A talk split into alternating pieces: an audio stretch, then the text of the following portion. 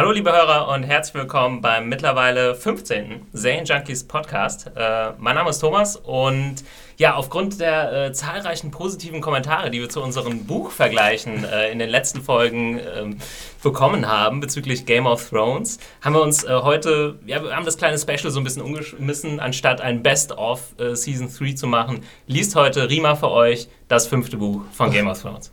Bitte. Prolog. The night was rank with the smell of man. The warg stopped beneath a tree and sniffed, his grey brown fur dappled by shadow. Mm. A sigh of piney wind brought the man scent. Ach, ich hab keinen Bock mehr. Das, liebe Hörer, war natürlich nur ein kleiner Spaß. Wir hoffen, ihr habt noch nicht äh, abgeschaltet. Oh Gott, wir haben jetzt 95 Prozent Alles, was wir in den letzten äh, 13 Wochen, nee, 10 Wochen mühsam aufgebaut haben, ist jetzt verloren gegangen. In einer halben Minute wieder zerstört. Genau. Nein, äh, lieber Hörer, was wir heute machen wollen, ihr wisst es, äh, Game of Thrones Staffel 3 ist zu Ende. Und äh, wir wollen heute nochmal ein kleines äh, Roundup zu Staffel 3 machen, wollen aber erstmal mit einem bisschen Hörerfeedback anfangen, weil gerade zu den letzten zwei Folgen gab es doch äh, sehr, sehr viele Mails, auch viele Kommentare, wo wir uns natürlich sehr gefreut haben. Und äh, ja, ihr habt am Podcast at zanejunkies.de geschrieben und ich möchte mit äh, zwei Mails anfangen, weil wir hatten äh, die Frage, ob es tatsächlich Leute gibt, die unseren Podcast hören, aber die Serie nicht gesehen haben, die Serie Game of Thrones nicht gesehen haben. Und wir haben gedacht, das ist eigentlich sehr wahrscheinlich nicht möglich. Aber tatsächlich haben uns ähm, zwei Mails zu dem Thema erreicht. Und die erste Mail ist von Jelisa aus der Schweiz. Und sie schreibt: Hallo, liebes Serien Junkies Team. Ich habe gerade die aktuelle Folge gehört und mich angesprochen gefühlt, da ich unerklärlicherweise euren Game of Thrones Podcast verfolge, obwohl ich die Serie gar nicht schaue.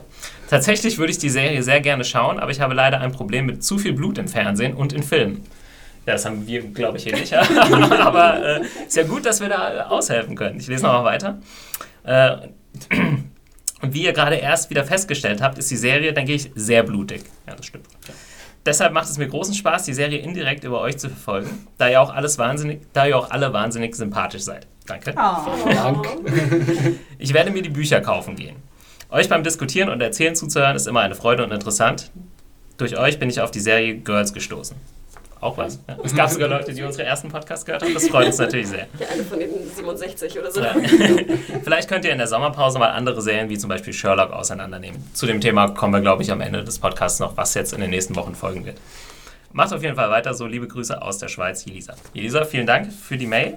Und, äh, ich finde, wenn wir jetzt äh, zumindest eine Person dazu gebracht haben, die Bücher zu lesen, ähm, dann haben ist wir das unsere, Leben schon schöner. unsere Mission. Irgendwo schlummert da eine Marktlücke drin, oder? So Nacherzählungen von Filmen, die zu blutig sind für Leute, die kein Buch erzählen. Ich lese, ich erzähle nächste Woche Evil Dead nach. ja, freut euch immer drauf.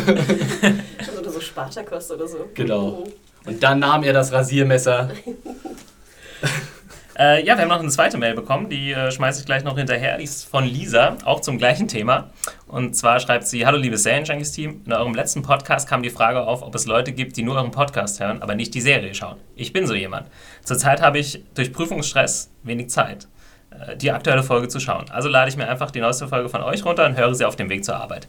Durch euer Konzept, die Folge nicht nur zu besprechen, sondern Szene für Szene durchzusprechen, macht es, so gut, macht es so gut wie überflüssig, es nochmal nachzuschauen. Da mir die einzelnen Personen durch die Bücher und TV-Serie bekannt sind, ist es für mich ein leichtes, mir die beschriebenen Handlungen vorzustellen. PS, ich hoffe, ihr besprecht weiter Serien, nur, nur, nicht Homeland, da bin ich erst in der ersten Staffel. okay. Und nein, nein, wenn, wenn Lisa es wünscht. ja, aber äh, interessant auf jeden wow. Fall, dass es tatsächlich Leute gibt, denen wir auch so eine Freude machen, ohne dass die Game of Thrones schauen. Ich finde vor allem die Begründung schön, dass man keine Zeit hatte, die 53 oder 57 Minuten äh, der Serie zu schauen, aber 100 Minuten.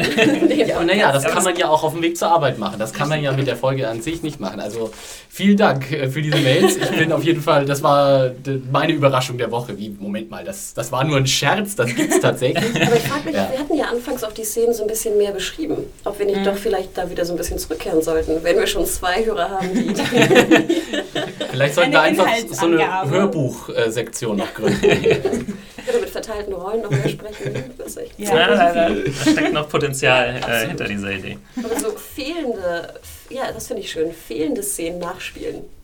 Fehlende, fehlende Szenen? Also so hier die, die Fight bei, bei der, wie heißt das, Fist of the Old Man? Fist of the First, Man. Ist doch die Omen, ja. ähm, dass man das nachspielt oder so. Ähm, ich weiß nicht, diese Szene, wo, wo Tyrion doch äh, Sansa irgendwie was erzählen muss und es dann rausgenommen wird mit der Hochzeit zum Beispiel. Ach so, wir, wir füllen die Lücken. Genau. Ja. Das ist ja, hat ja schon was von Fanfiction, was du hier äh, Ja. planst. Nicht zu schlecht für mich. Ich habe irgendwo was gelesen, dass es auf Facebook eine Sache gibt, wo Game of Thrones quasi auf Face, wenn das Facebook-User wären, die Charaktere ah ja, das habe ich gesehen. Ja. Das finde ich und geil. sich dann gegenseitig Messages und Kommentare schreiben. Ich habe es leider nicht gesehen, aber vielleicht hat es ja jemand von den Hörern gesehen und kann das empfehlen. ähm, okay, machen wir weiter mit einer Mail von Alexander. Und äh, kommen wir zu der ersten Frage für heute. Und er schreibt: Hallo, nach der dritten Staffel habe ich mich dazu entschlossen, die Bücher zu lesen. Mich würde interessieren, ob er die Bücher auf Deutsch oder auf Englisch gelesen hat. Ziemlich einfache Frage von Alexander. Ja. Möchte jemand anfangen? Englisch, absolut Englisch. Ich auch Englisch, ja. Ich Englisch. bin, ja, also ich glaube, wir sind alle so Originalfassungsfans. Ja, ist bei mir genau. Und ja. ja, wenn Liegt man, wahrscheinlich unter anderem daran, dass die englische Version dann auch immer früher rauskommt als die deutsche. Ja, und und die Leute so, nicht so warten. banal es ist, ich meine, sie ist auch günstiger. Mhm. Ähm, und sie ist auch nicht diese, es gibt nicht diese Halbteilung, die ich sowieso Genau. so unverschämt finde in Ja. Deutschland, dass ich mich weigere, so ein Buch zu kaufen. Stimmt, wie ist das? Ab einem gewissen Buch wurden die Bücher nochmal aufgeteilt Ich in deutscher Version? Ach so, okay. also es gibt ja irgendwie sechs, sieben, acht Bücher schon in der deutschen Fassung, die Zehn. alle eben so. Echt? Wow. Okay. Nee, äh, und, fünf. ja. Ja. Ja. Und was ich natür- natür- natürlich dazu auch noch sagen muss, äh, ich finde es auch furchtbar übersetzt teilweise. Also gerade gerade die Namen Genau, da sind muss ich mich immer drüber lustig machen. John Schnee und äh, Theon Graufreud. Also ich glaube, das könnte ich einfach nicht ernst Ich finde nehmen. Königsmund am schlimmsten. Genau. Königsmund, Königsmund ist schlimm einfach, das geht nicht. Irgendwie. Ja, das ist das alte Problem. Ne? Es gab es ja auch äh, ähnlich bei Herr der Ringe. Ähm, da gab es, glaube ich, sogar verschiedene Versionen der Übersetzung, wo dann irgendwann Frodo von Sam auch Chef oder Boss genannt wird, also so ein bisschen moderneren Touch bekommen sollte. Und so. Ey, Digga. Das ist, ja, das ist alles immer sehr äh, Schmeiß den tricky. Ring mal rein, Digga. gerade äh, da ist natürlich niemandem vorzuwerfen, wenn er das irgendwie auf Englisch äh, liest, wenn er es auf, äh, äh, auf Deutsch liest, wenn er es auf Englisch nicht so gut versteht. Aber gerade wenn man ans Original gewöhnt ist, ist dann der Umschwung, glaube ich, schwierig. Das geht uns, glaube ich, sowohl bei Serien und Filmen so, als auch bei, bei Büchern. Deswegen verzeiht auch diejenigen, die uns angesprochen hatten, dass wir doch bitte Mauer sagen sollten, statt Wow, glaube ich, ne? Was Mauer? Ja, da wollte ich jetzt gerade noch so. äh, zu kommen, äh, zum Thema. Wir haben noch eine zweite Mail, die äh, so ein bisschen in die gleiche Kerbe schlägt. Die ist von Jasmin und sie schreibt, ähm, ich habe eure Review zur letzten Folge von Game of Thrones gesehen. Jetzt weiß ich nicht genau, was sie meint. das Review, was Rima geschrieben hat oder sie sich einfach nur verschrieben hat und äh, den Podcast mitgehört Vielleicht meint. beides. in Ja. Wahrscheinlich Ja. beides. Ähm, ich muss sagen, das ist das erste Mal, dass ich euren Podcast gehört habe und mir ist eine Sache besonders aufgefallen. Ich finde es irritiert, dass häufig englische Bezeichnungen in diesen einfließen. Hätte ich die Serie nicht auf Englisch verfolgt, wäre das, denke ich, für jemanden, der die Serie nur auf Deutsch guckt, vielleicht verwirrend. Ansonsten finde ich euren Podcast unterhaltsam. Vielen Dank. äh, ja, mit den englischen Begriffen, wir gucken halt die Serie natürlich sofort auf Englisch, wenn sie rauskommt. Und äh, ich glaube, jetzt läuft gerade die synchronisierte Fassung auch auf Sky, aber ist noch nicht ganz bis zu diesem aktuellen Nee. Stand vorgedrungen. Nee. Ja, äh, ja, das Problem ist, glaube ich, auf der anderen Seite, wir kennen die deutsche Fassung nicht so wirklich. Ähm, Ja. und Ich muss auch gestehen, ich habe, glaube ich, noch nie eine Folge auf Deutsch gesehen. Nee, ich auch nicht. Ich habe mal irgendwie, äh, irgendwann nachts um, auf RTL 2 lief's mal irgendwie und dann habe ich mal so aus Spaß mal eine halbe Stunde geguckt, aber ich war nicht begeistert, sage ich ganz ehrlich. Also die deutsche Synchro, deutsche Synchronisation ist ja generell ein Problem. So, äh, das wird ja oft auch von vielen Filmfans und vielen Serienfans auch angemerkt, dass einfach, ja, dass das einfach nicht mehr die die Qualität hat, die viele vielleicht auch einfach erwarten und Hm. äh, deswegen und natürlich auch wegen dem Zeitproblem. Ne? Die Serie wird von uns natürlich geguckt, sobald die englische Folge gelaufen ist und dann ist natürlich keine andere Sprachfassung erstmal verfügbar. ja. Da Aber bietet sich wieder das gleiche Problem wie bei den Büchern eigentlich. Man will Mhm. halt das nächste haben, Deutsch gewinnt nicht, ja, dann lese ich halt das Englische. ich würde auch mit Philipp äh, übereinstimmen, es geht gar nicht darum, dass man jetzt irgendwie snobbig ist und sagt, nur äh, das Englische ist das Wahre, was ja oft äh, einem vorgeworfen wird, wenn man sagt, man guckt lieber auf Englisch. Aber ich glaube auch, dass die Qualität wirklich nachgelassen hat von den Synchronisationen, Ja. im Gegensatz zu den 70er, 80er Jahren vielleicht oder Anfang der 90er auch noch, weil es auch immer viel schneller gehen muss Ja. als früher. Und äh, ja, das Ganze natürlich Geld kostet. Richtig. Und ja, wenn mittlerweile irgendwie eine Woche nach der US-Ausstrahlung schon die synchronisierte Fassung vorliegt, oder ich glaube bei Breaking Bad wird es irgendwie zwei Tage danach schon der Fall sein, ähm, ja, muss das Ganze schnell gehen und da ist dann für die Übertragung und für, das, ja, für den Feinschliff vielleicht auch nicht mehr so viel Zeit. Ich finde es vor allem ganz spannend, wenn die 48 Stunden schon die deutsche Synchro zeigen, sollten wir mal wieder Interviews machen mit Synchronsprechern. Mhm. Mhm. Denn die sehr frühzeitig werden die Folgen bekommen. Gute Idee. Hat auch eine gute Idee.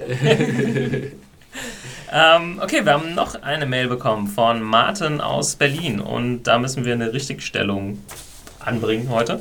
Und äh, zwar zu der Puppenfrage, die wir angesprochen haben, ich glaube, vorletzten Podcast. Es Meine, ging meine um, Roboterpuppe? nee, es ging um die Puppe.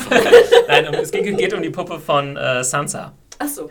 Und äh, zwar hattest du gesagt, ja, man sieht daran, dass sie noch so äh, ein bisschen verspielt und jung ist. Sie hat sogar noch eine Puppe etc. Aber wir haben ein bisschen vergessen, dass es sich um die Puppe, eine Puppe handelt, die auch schon wirklich eine Rolle gespielt hat, die äh, Ned ihr geschenkt hat. Genau, von ihrem Vater geschenkt bekommen hat. Ja, ich Ähm, äh, lese ganz kurz von Martin äh, das, äh, die Mail vor, oder zumindest einen Teil der Mail. Er schreibt, ich habe es überprüft und es ist die Puppe, die sie von ihrem Vater aus Staffel 1, Episode 3 geschenkt bekommt. Es ist auch die Puppe, die in Staffel 2, Episode 9 vorkommt. Ich denke, dass sie, diese Puppe ist eher ein Andenken an ihren Vater oder, oder überhaupt ihre Familie, da sie ja sonst nichts anderes mehr hat. Sie behauptet in der ersten Staffel außerdem, dass sie seitdem sie acht Jahre alt ist, nicht mehr mit Puppen spielt. von äh, Martin aus Berlin. Vielen Dank auf jeden Fall Also für ich die, glaube, für von die uns Klärung. hat jetzt niemand angenommen, dass sie jetzt noch mit der Puppe spielt. Ich habe es auch eher eigentlich visuell, äh, oder wie nennt man das als Anspielung Mhm. äh, interpretiert, dass man halt es irgendwie darstellt, dass sie halt noch ein Kind ist, beziehungsweise dass sie halt nicht so alt ist, wie Sophie Turner de facto aussieht, nämlich wie irgendwie 18 oder 19. Ne, einfach nur so als Zeichen für, ja gut, Kindheit ist es jetzt aber nicht, aber Teenager-Art. Und da man natürlich jetzt da nicht, ich weiß nicht, Justin Bieber hinkleben kann als Poster, Ja. äh, fand ich eigentlich diese Puppen-Reference ganz schön. Aber natürlich ist es halt eine, eine persönliche Erinnerung, logisch.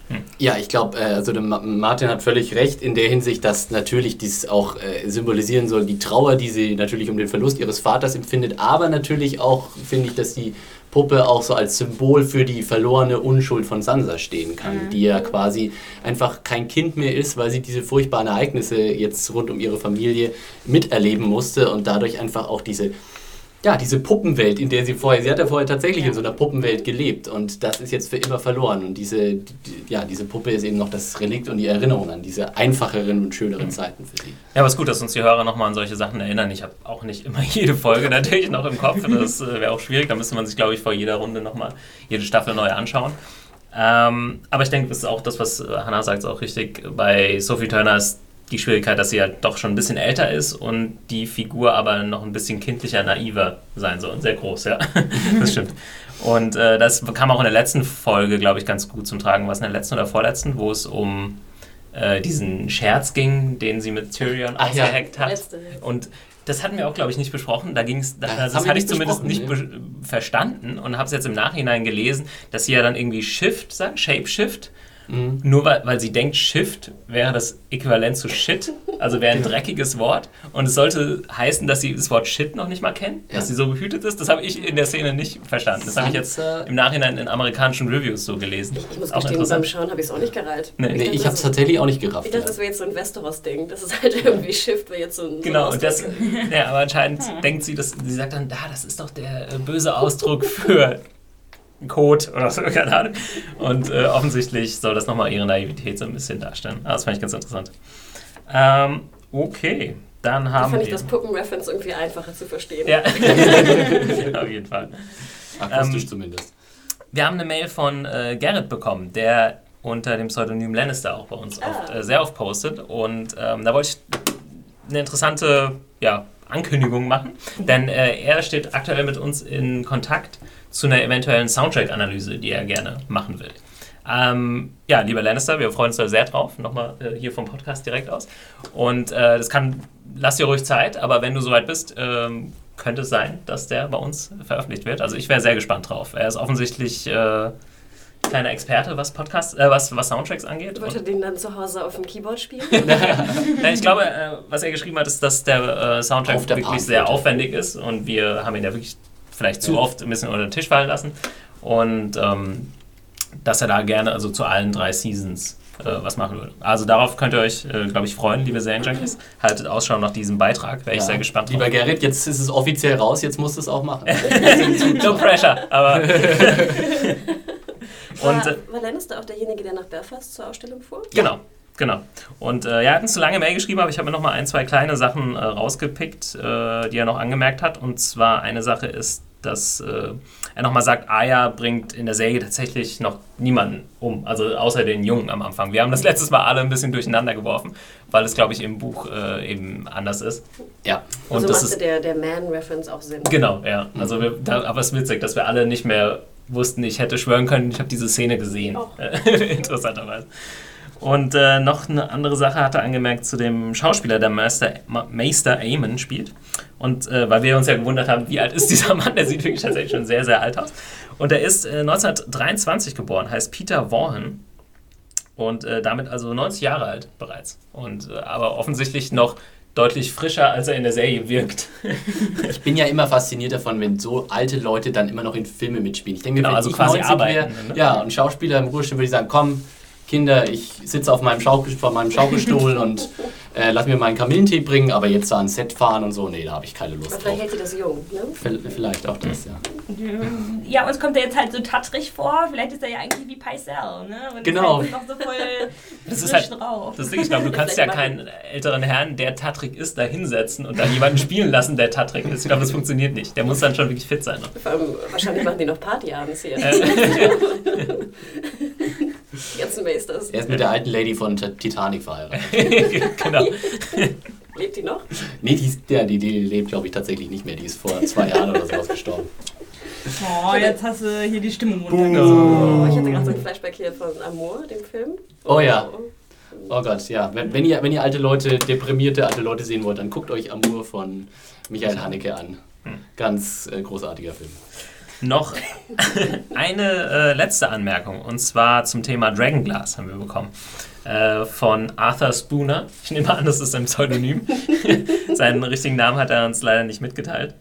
Und äh, zwar haben wir ja öfter das Thema gehabt, dass äh, Sam das Dragonglass liegen gelassen hat und warum und überhaupt. Und ähm, Arthur Spooner klärt uns zu dem Thema noch mal ein bisschen auf und sagt, Sam findet in der Folge von The Prince of Winterfell, das ist äh, Season 2, Episode 8, ein ganz schön großes Bündel von Dragonglass auf der Fist of the First Man. Deshalb hat es mich auch nie gewundert, also, äh, da- dass er das Stück, nee, wo er das eine Stück her hat, dass er in dem White Walker sticht. In der Folge Season 2, Episode 8, wird auch erzählt, dass das Bündel von einer Nachtwache, von der Nachtwache dort versteckt wurde. Nur der Sinn war eben damals noch nicht klar. Ich war zwar dann auch enttäuscht, dass Sam nicht das Stück mitgenommen hat in der aktuellen Folge, wusste aber, dass er noch mehr hatte und nicht nur das eine Stück. Aber für alle, die eben dies nicht mehr wussten, wird es dann nochmal in Folge Misa aufgelesen, in dem Sam, Bran, Jojen und Mia alle Stücke, die er hat, an sie weitergibt.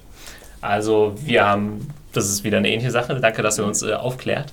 Äh, das haben wir nicht mehr so ganz auf dem Schirm gehabt, ne? dass er äh, größere Mengen von wir Dragonglass das gefunden nicht? hat. Also ich, Ich ich dachte, glaub wir hatten das nie bezweifelt, oder? Das, äh, das ist auf jeden Fall mehr als ein Dolch. Na, wir hatten oder? das, glaube ich, schon bezweifelt nach der, also bis zur letzten Folge, wo wir Wir haben uns äh, ein bisschen, haben, also wir haben uns ja sehr Finale, aufgeregt, dass er dass er den Dolch da Aber, das, liegen hat aber das. Ding war, ich wusste ja auch gar nicht, dass nur Sam das alles mitnimmt.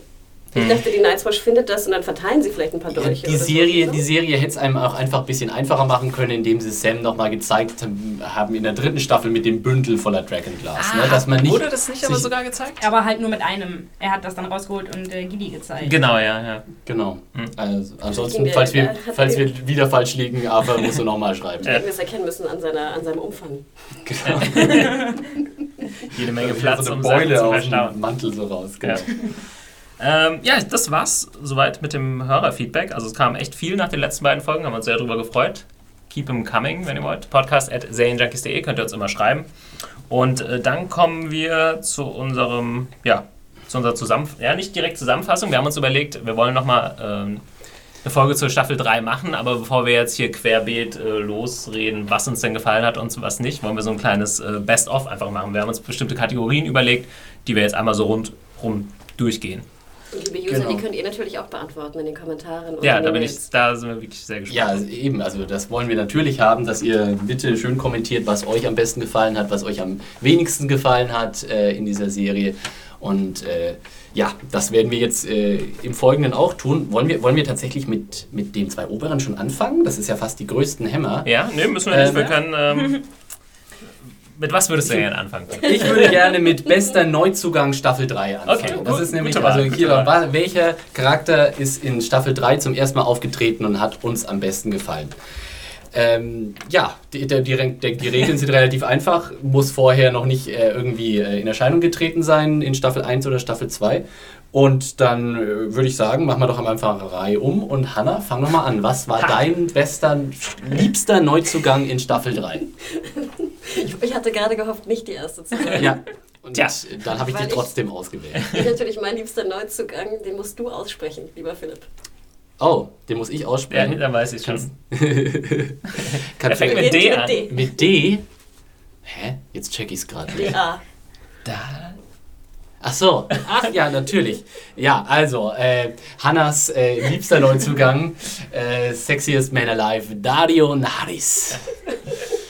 Echt, tatsächlich? Also ich muss gestehen, das ist natürlich so ein bisschen trashy, ne? Ja. Gebe ich, geb ich zu. Ähm, ich, äh, ich, ich fand, es gab sehr gute Neuzugänge, die ihr wahrscheinlich auch erwähnen wollt ähm, oder werdet. Ähm, ich, ich tue mich da so ein bisschen schwer. Äh, ich fand Dario irgendwie cool und ich freue mich auf das, was mit ihm passiert äh, oder mit, mit ihm und Dani passiert, wie auch immer. Und ich fand auch, dass die Kampfszenen gut waren mit ihm.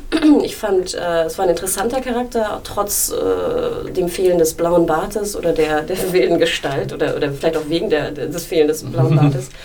Ähm, ich habe mich komischerweise immer gefreut auf die Szene mit ihm. Vielleicht ist es jetzt auch so ein, so ein weibliches äh, Trash-Ding. Vielleicht erwähne ich dann erstmal diesen trashigen Charakter und wenn dann die Reihe wieder an mich kommt, dann erwähne ich die, die ernst gemeinte, den ernst gemeinten Charakter. Ich ja, gebe mal weiter an Thomas. ja, das Witzige du, ist... Du willst jetzt auch noch eine zweite Option haben. Ja. Nein, nein. Nee, ich äh, kann Hannah nur beistimmen. Ich habe auch Dario Echt? auf dir auf meiner wow. Zettel stehen. Ja? Äh, ich würde sagen, erste, allererste Szene, in der er auftauchte, da hatte man ja irgendwie gedacht, die andere Figur würde jetzt im Mittelpunkt stehen, weil genau, der, der, Chef von den Second Bastard. Ja. Und da habe ich ihn auch noch nicht so auf dem Schirm gehabt. Und äh, ich habe dann aber die Folge, als er dann quasi ähm, seine Mitstreiter köpft und das dann Danny äh, vorwirft und diese ganze, das ganze Gespräch, wo er dann quasi seine Allegiance irgendwie äh, schwört, äh, habe ich dann nochmal gesehen und da echt noch Gänsehaut bekommen. Also ich fand äh, es ein super Charakter, irgendwie ein Interesse. Also der Schauspieler, wie heißt er? Ed äh, Scrane. Bringt es super rüber. Er macht das, was äh, vielleicht das Optische, jetzt irgendwie der blaue Bart und so, das, was wegfällt, macht er irgendwie durch seinen Charme und so, und so weiter weg.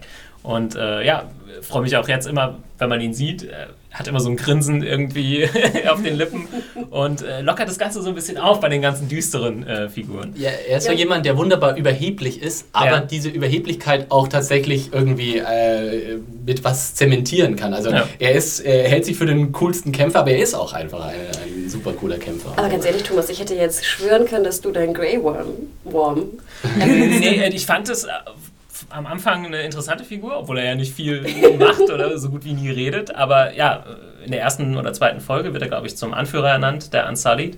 Und äh, kommt dann, bekommt dann aber ein bisschen zu wenig zu tun, als dass ich jetzt hätte sagen können, yay, äh, Grey Worm. Super.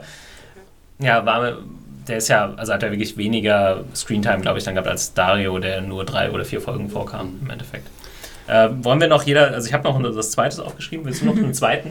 Eine zweite ihr, dürft, glaube ich, noch einen Runners-Up. Ja, Runners-Up ja, ist bei mir. Halt, ja, lass uns erstmal die Runde weitermachen. Nachher okay. werden die ja schon erwähnt von den beiden. Okay, okay, okay ja.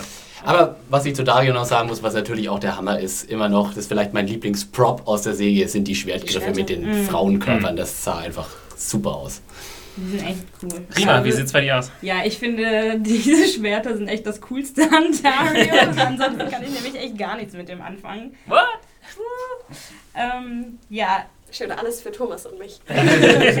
Viel Spaß damit. Ähm, ich glaube, mein äh, liebster Neuzugang ist tatsächlich Ramsey. Also ich hatte wahnsinnig viel Spaß an diesem Charakter. Auch wenn manchmal wir halt die Szenen dafür kritisiert haben, dass sie jetzt nicht unbedingt hätten sein müssen. Aber ich hatte Spaß an ihm und was halt auch sehr viel an äh, Iron Rian liegt, weil ich finde, dass er das absolut großartig gemacht hat.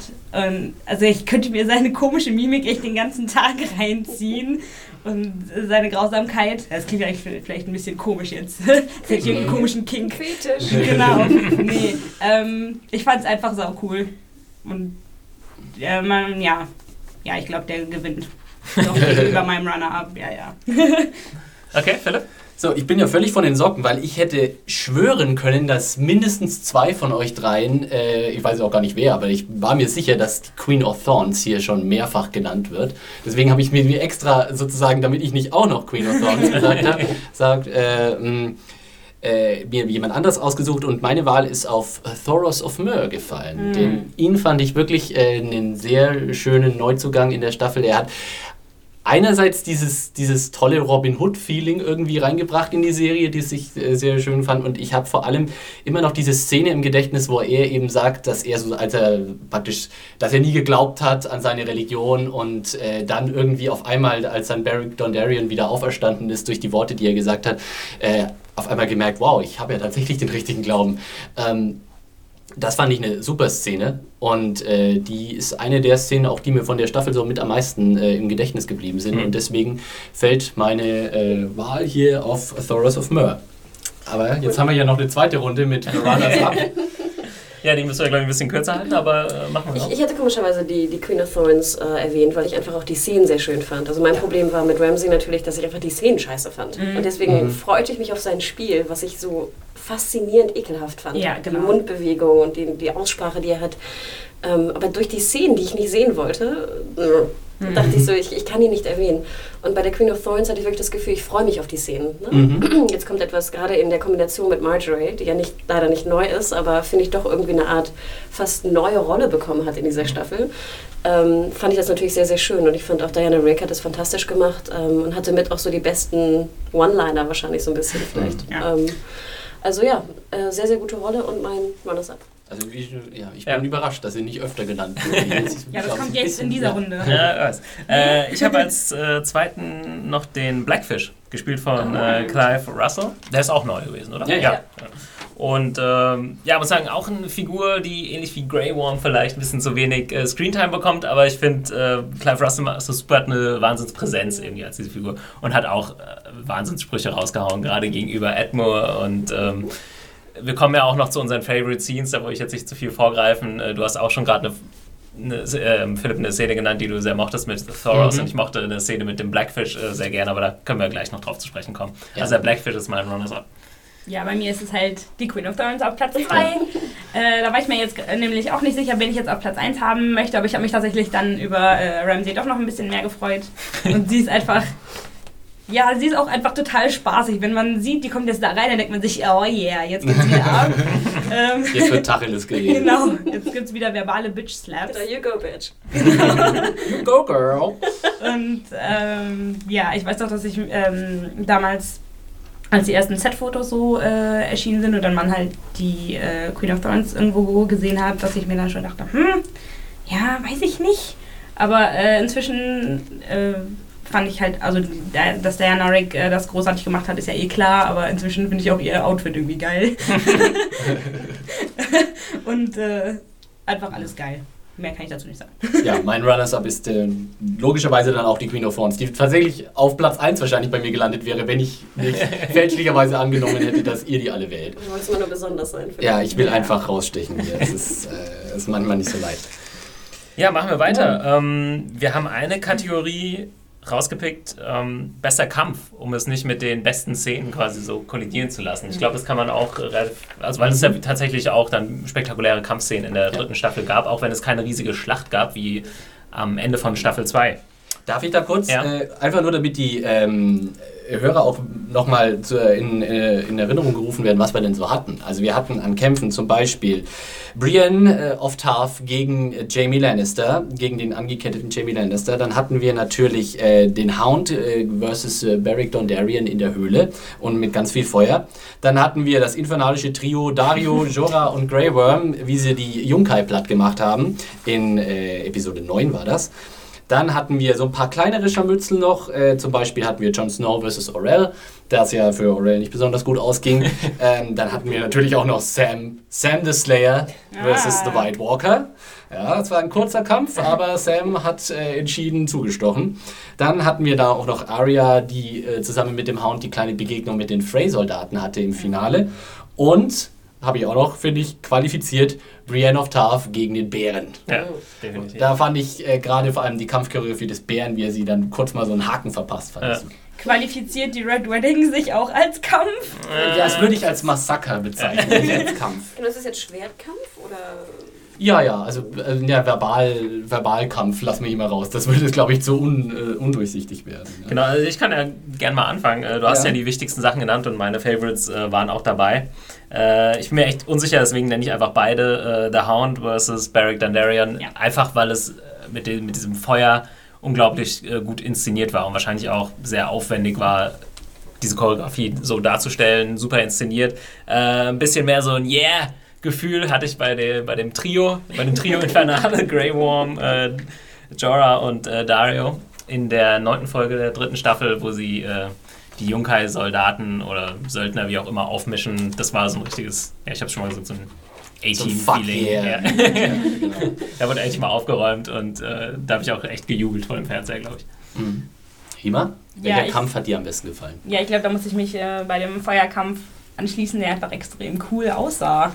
Der hat, weiß ich nicht, da saß man echt schon so auf der Stuhlkante so ein bisschen, weil es einfach so faszinierend war und äh, das Zusehen hat einfach so einen Spaß gemacht und ja, was will man mehr von so einem Kampf, oder? Ja, ich schließe mich dem natürlich auch gleich an. Äh, Ich habe auch lange überlegt, ob das meine liebste Szene überhaupt in der ganzen Staffel war, aber Oh. es ist auf jeden Fall meine äh, Favorite Kampfszene. Ist einfach ja, weil ich habe damals ja auch gesagt, das war auch wirklich so der Moment, wo für mich das Buch zum Leben erweckt wurde in dieser Serie, weil das war wirklich eine Szene, die ich mir genauso vorgestellt hatte, als ich sie gelesen habe. Und ja, allein der Aufwand mit dem Feuer, das ist äh, unglaublich. Also ich möchte irgendwann, äh, ich freue mich auf das Making-of von dieser Szene in der dritten, in, auf der Blu-ray der dritten Staffel wird das dann hoffentlich drauf sein. Ne? Definitiv. Also es schlägt Und- halt alles, so, so ein praktischer Effekt schlägt dann halt auch tausendmal irgendeinen guten, supergeilen CGI-Effekt, Richtig. weil es einfach realistischer wirkt. Und, Und- ich schätze mal nicht, dass es CGI war. Also haben wir ja schon gesagt, das sah nicht so aus. Richtig. Ja, gerade gerade der- die, diese Tatsache und das ist einfach auch, er hat, es hatte was, es hatte was animalisches dieser Kampf. Das waren einfach so zwei Typen, die einfach gegenseitig auf sich eingekloppt haben und da, da war da war Dramatik drin, da war Spannung. Da war Feuer drin. Da war eine Menge Feuer drin. Dun, dun. Ja, Hanna. Ich würde dem abweichen, um eine neue Meinung zu bringen. Oh, Du Rebell. und zwar vielleicht einfach eine Geschichte dazu. Eine, eine von zwei Szenen, auf die ich mich am meisten gefreut hatte in der dritten Staffel, war wirklich Brian und der Bär. Ähm, ich fand, das war eine unfassbare Szene im Buch, um das Mhm. Buch nochmal zu erwähnen. Und ich war komischerweise sehr enttäuscht von der Inszenierung. Ich weiß immer noch nicht genau, was mich gestört hat, aber irgendwas hat mich gestört. Und ich fand, es war nicht so, es war nicht so stark. Es war komischerweise eine Szene, die mich nicht keinen bleibenden Ein Eindruck hinterlassen hat bei mir. Sodass der Bär schon mal entfällt. Komischerweise, wenn ich an Kampf denke und an, an, an Gänsehaut, kommt mir sofort hier der, der Sack of Astapor natürlich in, in Gedanken. Und ich meine, da werden wir später nochmal wahrscheinlich darauf zu sprechen kommen, auf die Szene. Aber vor allem die Kampfszene, wo dann Dani, also jetzt den Asalit, befiehlt, die Sklavenhalter äh, zu töten. Und wo dann so ein Schnitt kommt und du siehst auf einmal so einen Asalit, wie er so ein Speer einfach durch so einen Sklavenhalter von hinten so durchsticht. Und dann geht das ganze Gemetzel los. Und ich muss ganz ehrlich gestehen, wenn wir jetzt also Schwertkampf, Speerkampf, Aber war das ein. Kampf? Ich meine, der hatte den Typen einfach abgestochen, oder? ja, wenn die Red Wedding nicht zählt, zählt das. zählt das auch nicht? Naja, er, hatte eine, die- er hatte eine Peitsche in der Hand.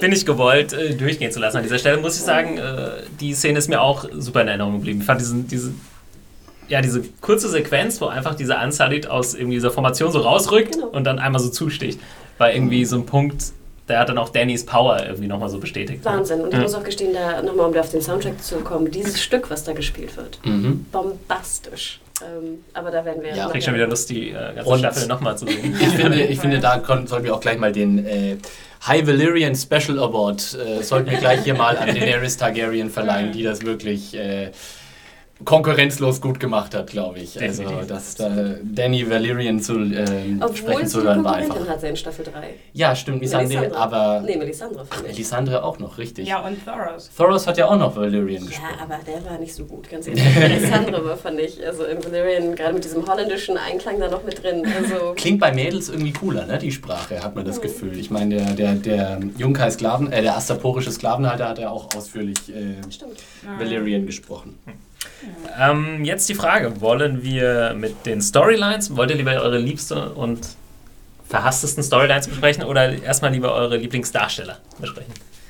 Das überlasse ich euch. Sagt Vielleicht mit das? Storylines gleich weiter. Ja. Dann kann Ja, ich jetzt und meinen Sack of Astapor gleich einfach weiter anbringen. Äh, gerne, Genau. ja. Also wenn wir Aber also Storylines, jetzt nicht äh, Szene, Ach so, Szene, sondern äh, Storyline, also sprich, äh, war Bran und Oh, Georgian. so Bran, Bran und Sam war- waren meine ja. Lieblings-Storylines. Und Talisa. Ja. Ja, Hannah, möchtest du anfangen? Oh Gott, Ähm. Lieblingsstorylines. Ähm, also ich glaube, da waren eine natürlich, die auch viele wahrscheinlich auf der Liste haben, einfach Jamie und Brienne. Ja. War ein absolutes Highlight. Und jedes Mal, wenn die beiden, ich kriege jetzt wirklich auch Gänsehaut gerade, ähm, jedes Mal, wenn die beiden nur irgendwie im, im, im Ansatz zu sehen waren, finde ich, floss einem so ein bisschen das, das ging einem das Herz über. Also gerade äh, natürlich Jamie, wenn er seine, nach, der, nach dem Handverlust ähm, aber vor allem auch diese Szene erinnert mich, mich äh, total dran, wie seine Hand da um seinem Hals hängt. Ah, ja. Ne? Auch eine, eine wunderbare Episodenanfang. Genau wie auch das Ende jetzt in der, in der 3.10, ähm, obwohl ich die Folge ja recht schwach fand und wir sie, glaube ich, auch genug auseinandergenommen hatten, ähm, finde ich trotzdem diese Szene, wenn er da so mit, seiner, mit seinem umhangartigen Dress da zu Cersei reinkommt und dann so, Cersei. Ne? also ich finde, es bricht einem das Herz, also auch noch jetzt. Und ähm, wir werden nachher nochmal auf die Schauspieler zu sprechen kommen, weil Finn Costa-Waldau hat einen, eine Wahnsinnsrolle hingelegt, hatte auch viel Material, diese, diese Staffel, muss man ihm auch lassen. Ähm, und also wie gesagt, Jamie und Brienne war für mich ein, ein absolutes Highlight an Storylines. Und dann würde ich einfach sagen, gebe ich mal den, den Cave wieder rum. Ne? Ja, also ich glaube, wir, wir können auch immer gleich einsteigen, wenn wir sowieso Ja. das Gleiche nennen wollen, ähm, was bei mir der Fall ist. Also ich habe auch mir Jamie und Brienne hier aufgeschrieben. Einfach äh, auch, weil Jamie Lannister für mich die interessanteste Entwicklung äh, durchgemacht hat äh, in dieser Staffel von den ganzen Charakteren. Und äh, es unfassbar viele Szenen gab. Es gab auch alles irgendwie. Dort ist Kämpfe dabei, dort ist dieses Gespräch in der Sauna-Bad-Sache. Nacktheit. Ja. There's another top! Du hattest den Hammer mit äh, Jamies Hand, äh, den Bärenkampf und dann die Rückkehr nach King's Landing. Also das war hat herausgestochen. Ich habe noch mir als äh, Platz zwei sozusagen äh, Danny aufgeschrieben, weil die gerade am Anfang super war, die Storyline. Äh, dann so ein bisschen, es wurde mir so ein bisschen zu äh, nicht monoton, sondern es hat sich äh, wiederholt so ein bisschen. Dann mit, äh, wie hieß die erste Stadt? Astapor. Und die zweite dann Junkai. Das war mal so ein bisschen so, okay, jetzt belagert sie wieder eine Stadt. Hm. Ähm, aber gerade der erste Teil äh, der Storyline, den fand ich dann noch super, gerade wie die Unsullied äh, zu ihr kommen quasi. Ich glaube, da ist auch der entscheidende Punkt, dass es einfach so viel besser war als in Staffel 2, wo ja die Danny-Storyline eine ziemlich lahme Nummer war insgesamt, glaube ich. Da sind wir uns einig. Und äh, da waren wir, glaube ich, alle sehr positiv äh, angetan davon, dass einfach so schnell mit der Daenerys und dem Erzählfluss einfach so flott äh, zu, zu äh, ging in der, in der Staffel 3. Und äh, ja, man einfach nicht ewig drauf wartet, da passiert jetzt endlich mal was, sondern schon in der vierten oder fünften Folge war ja dann in der vierten The Sack of Astapor. Und äh, ja, ich glaube, dass gerade dieses Tempo hat uns gut gefallen. War das deine Lieblingsstoryline, Philipp? Oder? Hast Nee, du eine andere? ich bin ganz langweilig und sage auch, Darf ich auch noch? Wir, wir, wir kommen jetzt mal diagonal. Äh, äh, Ich wollte so einen Übergang schaffen, Rima. Genau. Weißt du, als Ja, Moderator nächstes muss man. machen wir hier diagonal. Ja, offensichtlich ist, kein. Äh, Es wurde ja in den. Kommentaren angemerkt, als Moderator, der Moderator muss die Zügel fester in der Hand halten. Aha. Wenn du Moderator Greif willst, durch, Thomas. Das Greif wird ja auch durch. so eine, so eine Sklavenpeitsche hier Ja. wie in Astapor. So sieht das aus. Also, für mich ist tatsächlich auch die beste Storyline wenig überraschend Jamie und Brienne, weil es ist tatsächlich, auch wenn man, ähm, können wir ja auch nochmal drüber reden, wir haben ja auch noch eine, ähm, äh, ja, eine Kategorie größte Enttäuschung. Äh, über, über die ganzen Ereignisse rund um die Bärengrube kann man vielleicht nochmal reden, aber insgesamt hat das sehr gut funktioniert. Einfach diese, diese Beziehung zwischen diesen beiden Charakteren, die ja wirklich auch von ihren ganzen Persönlichkeiten so total gegensätzlich sind.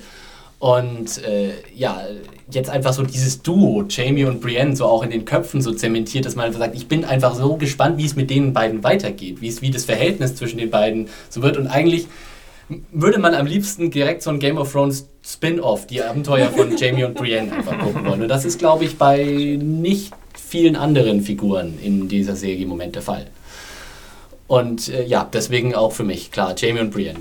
So, Rima, jetzt darfst du jetzt. Ja, ja, ganz langweilig, ich stimme dazu. Jamie und Brienne, Fanclub. Ähm, Ja, ich glaube, also hier sieht man auch, äh, dass wir alle so davon begeistert sind. Äh, Ich glaube, es gibt auch keine Storyline, die wir so wenig kritisiert haben äh, über den Podcast. Also wir hatten ja immer eigentlich das irgendwas fand immer irgendjemand blöd, auch wenn die anderen sich dann da nicht angeschlossen haben, aber irgendwo hat jeder irgendwann mal was gefunden und ich, kann, ich könnte mich jetzt nicht daran erinnern, dass wir bei irgendeiner Szene von den beiden jemals gesagt hätten, die wäre überflüssig oder auf die hätten wir verzichten können oder irgendwas, sondern wir fanden immer alles gut, äh, auch wenn mhm. die Bärengrube jetzt nicht ideal war. Ich glaube, eine Szene erinnere ich mich, wo wir ein bisschen geschmunzelt haben, was ein bisschen komisch war, war diese Geschichte, wo äh, Locke hieß der, glaube ich, der, mhm. der ähm, Handabhacker von Jamie, wie er doch äh, Jamie so hänselt mit dieser Flasche voll Urin. Mhm. Ja. Ne? Oder Pferde. Der Pferdetrick. Der gute alte Pferdetrick. Der gute alte Pferdetrick. das war so die einzige Szene, und du hast absolut recht, Ingmar, wo wir dachten, so hm, ein bisschen weit hergeholt. Oder hat er jetzt wirklich so, eine, so einen Kanister mit, mit Pferdepisse immer noch bei ich, sich? Ich kann mich immer noch trösten, einfach mit, äh, wenn ich mir vorstelle, wie sie einfach lachend äh, Locke so früh morgens an seinem Pferd steht und diese Flasche so vorbereitet. Irgendwann Kingsley. Ich glaube auch, das ist so ein alter Klassiker. Ja, ja. Daraus. Wahrscheinlich. Das ist wie die Torte im Gesicht. Genau, will ich ein Lied dazu komponieren. Vielleicht äh, passiert das ja noch innerhalb der Serie. Ähm, ja, wir hatten nicht viel zu meckern. Halt, bei, äh, ja, sorry. Szene, noch die zweite. Äh, ähm, achso. Achso, wollt ihr noch einen, noch einen Runners-Up äh, nennen? Dachte ich, oder? Das ist ein bisschen ja, langweilig, oder? Wenn wir noch einen nennen. Ja, also ich habe ja schon Danny genannt. Ihr dürft gerne auch natürlich. Ich glaube, mein Runner-Up ist die ganze Geschichte um Rob. Weil, also nicht, dass da äh, alles äh, makellos gewesen wäre an Szenen, aber das ich. Knutschen mit Talisa. Ich meine die Storyline um Rob, nicht Rob und Talisa. ähm, sondern einfach, wie man die ganze Staffel gemerkt hat, es kommen immer mehr Probleme dazu, Probleme, Probleme und dann halt diese Spannungen in der Familie und alles. Ich finde, das war echt ähm, alles ziemlich gut hingeführt und also hingearbeitet auf die Red Wedding hin und so. Und dann natürlich das tragische Ende ähm, fand ich eigentlich schon ziemlich gut. Ja, dass man ihm fast so ein bisschen mehr Screentime gegeben hat und dann, ja. dass keiner dachte, den bringen sie jetzt um irgendwie. Ne? Genau. Mhm, stimmt. Mein Runners-Up wäre jetzt, äh, ich könnte jetzt mir es einfach machen und Daenerys auch sagen, aber ich nenne tatsächlich Sansa weil ich fand das sehr äh, interessant. ähm, ich fand das einfach gut äh, gelöst, weil ich einfach auch einen gewissen Punkt mit Sansa nachfühlen konnte und mir denken sollte, was würde ich in der Situation machen, weil sie eigentlich oh. in, der, in, in, in, dieser Situation so reinbuxiert wurde. Erstens mal war sie so dieses Zentrum von diesen Intrigen, Gespinne von Leuten, die ja alle komplett über waren und wo sie einerseits so ein Spielball war, aber andererseits dann auch in diesem Moment kam, vertraue ich jetzt Littlefinger, obwohl ich jetzt eigentlich weiß, dass ich ihm nicht so richtig trauen kann und dann, oder heirate ich lieber Loras und dann, dass dann diese Möglichkeit auch wieder ähm, genommen wurde und es dann natürlich letztendlich in der äh, Hochzeit mit Tyrion resultiert hat, fand ich einfach eine schöne, schöne äh, Ablauf von Ereignissen. Und selbst die Möglichkeit, dass deine liebste Freundin Shay auftaucht, schreckt mich nicht davon ab, Sansa zu nennen. Selbst Shay konnte es nicht äh, so sehr trüben, nein. ich habe hab ein ganz anderes fantastisches Duo als meine zweitliebsten äh, Auftritte. Aber nicht Shay und Sansa, oder? Joffrey und Marjorie. Oh. Weil ich fand, wie gesagt, ich kann ja gar nicht oft genug sagen, wie fasziniert ich von Marjorie bin in dieser Staffel, ja. was ich in der zweiten überhaupt nicht war. Ähm, ich fand ähm, Natalie Dormer, heißt sie, glaube ich, ne? mhm. hat es fantastisch gemacht. Ich weiß gar nicht genau, dafür müsste ich mir die zweite jetzt nochmal anschauen, ob sie sich irgendwie wohler fühlte mit der Rolle als in der zweiten Staffel. Ich fand aber auch, dass sie fast so am Anfang vor allem der Staffel so eine Art Mittelpunkt fast war in King's Landing. Mhm. Und auch so ein bisschen so diese, ne, die PR-Lady war, die jetzt irgendwie so die Stricke in der Hand hält und alle einfach, äh, ja, mit allen spielt. Und zwar auch mit Joffrey, dem Crazy Man of, weiß nicht mal, was ist das, Mayor of Crazy Town.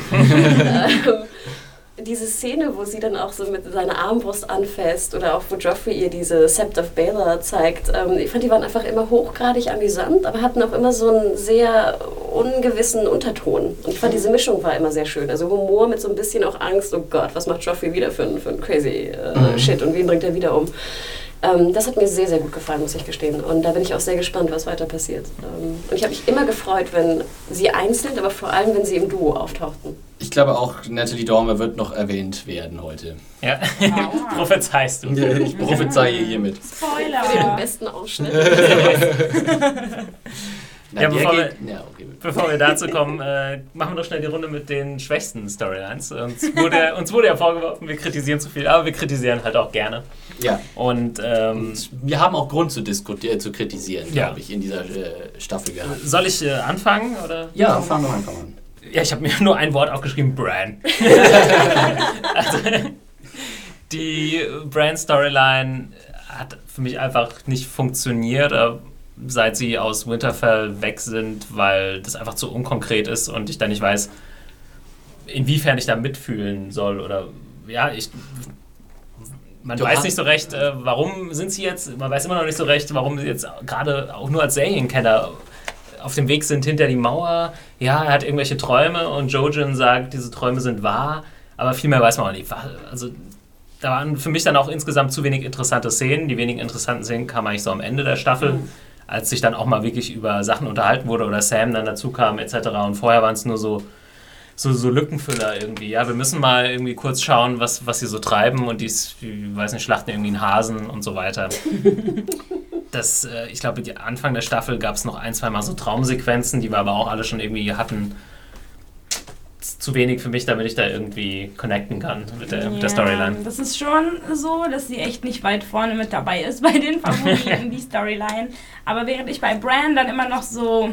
Ich habe halt bei den Szenen irgendwie so Gleichgültigkeit empfunden, also auf die hätte ich verzichten können so.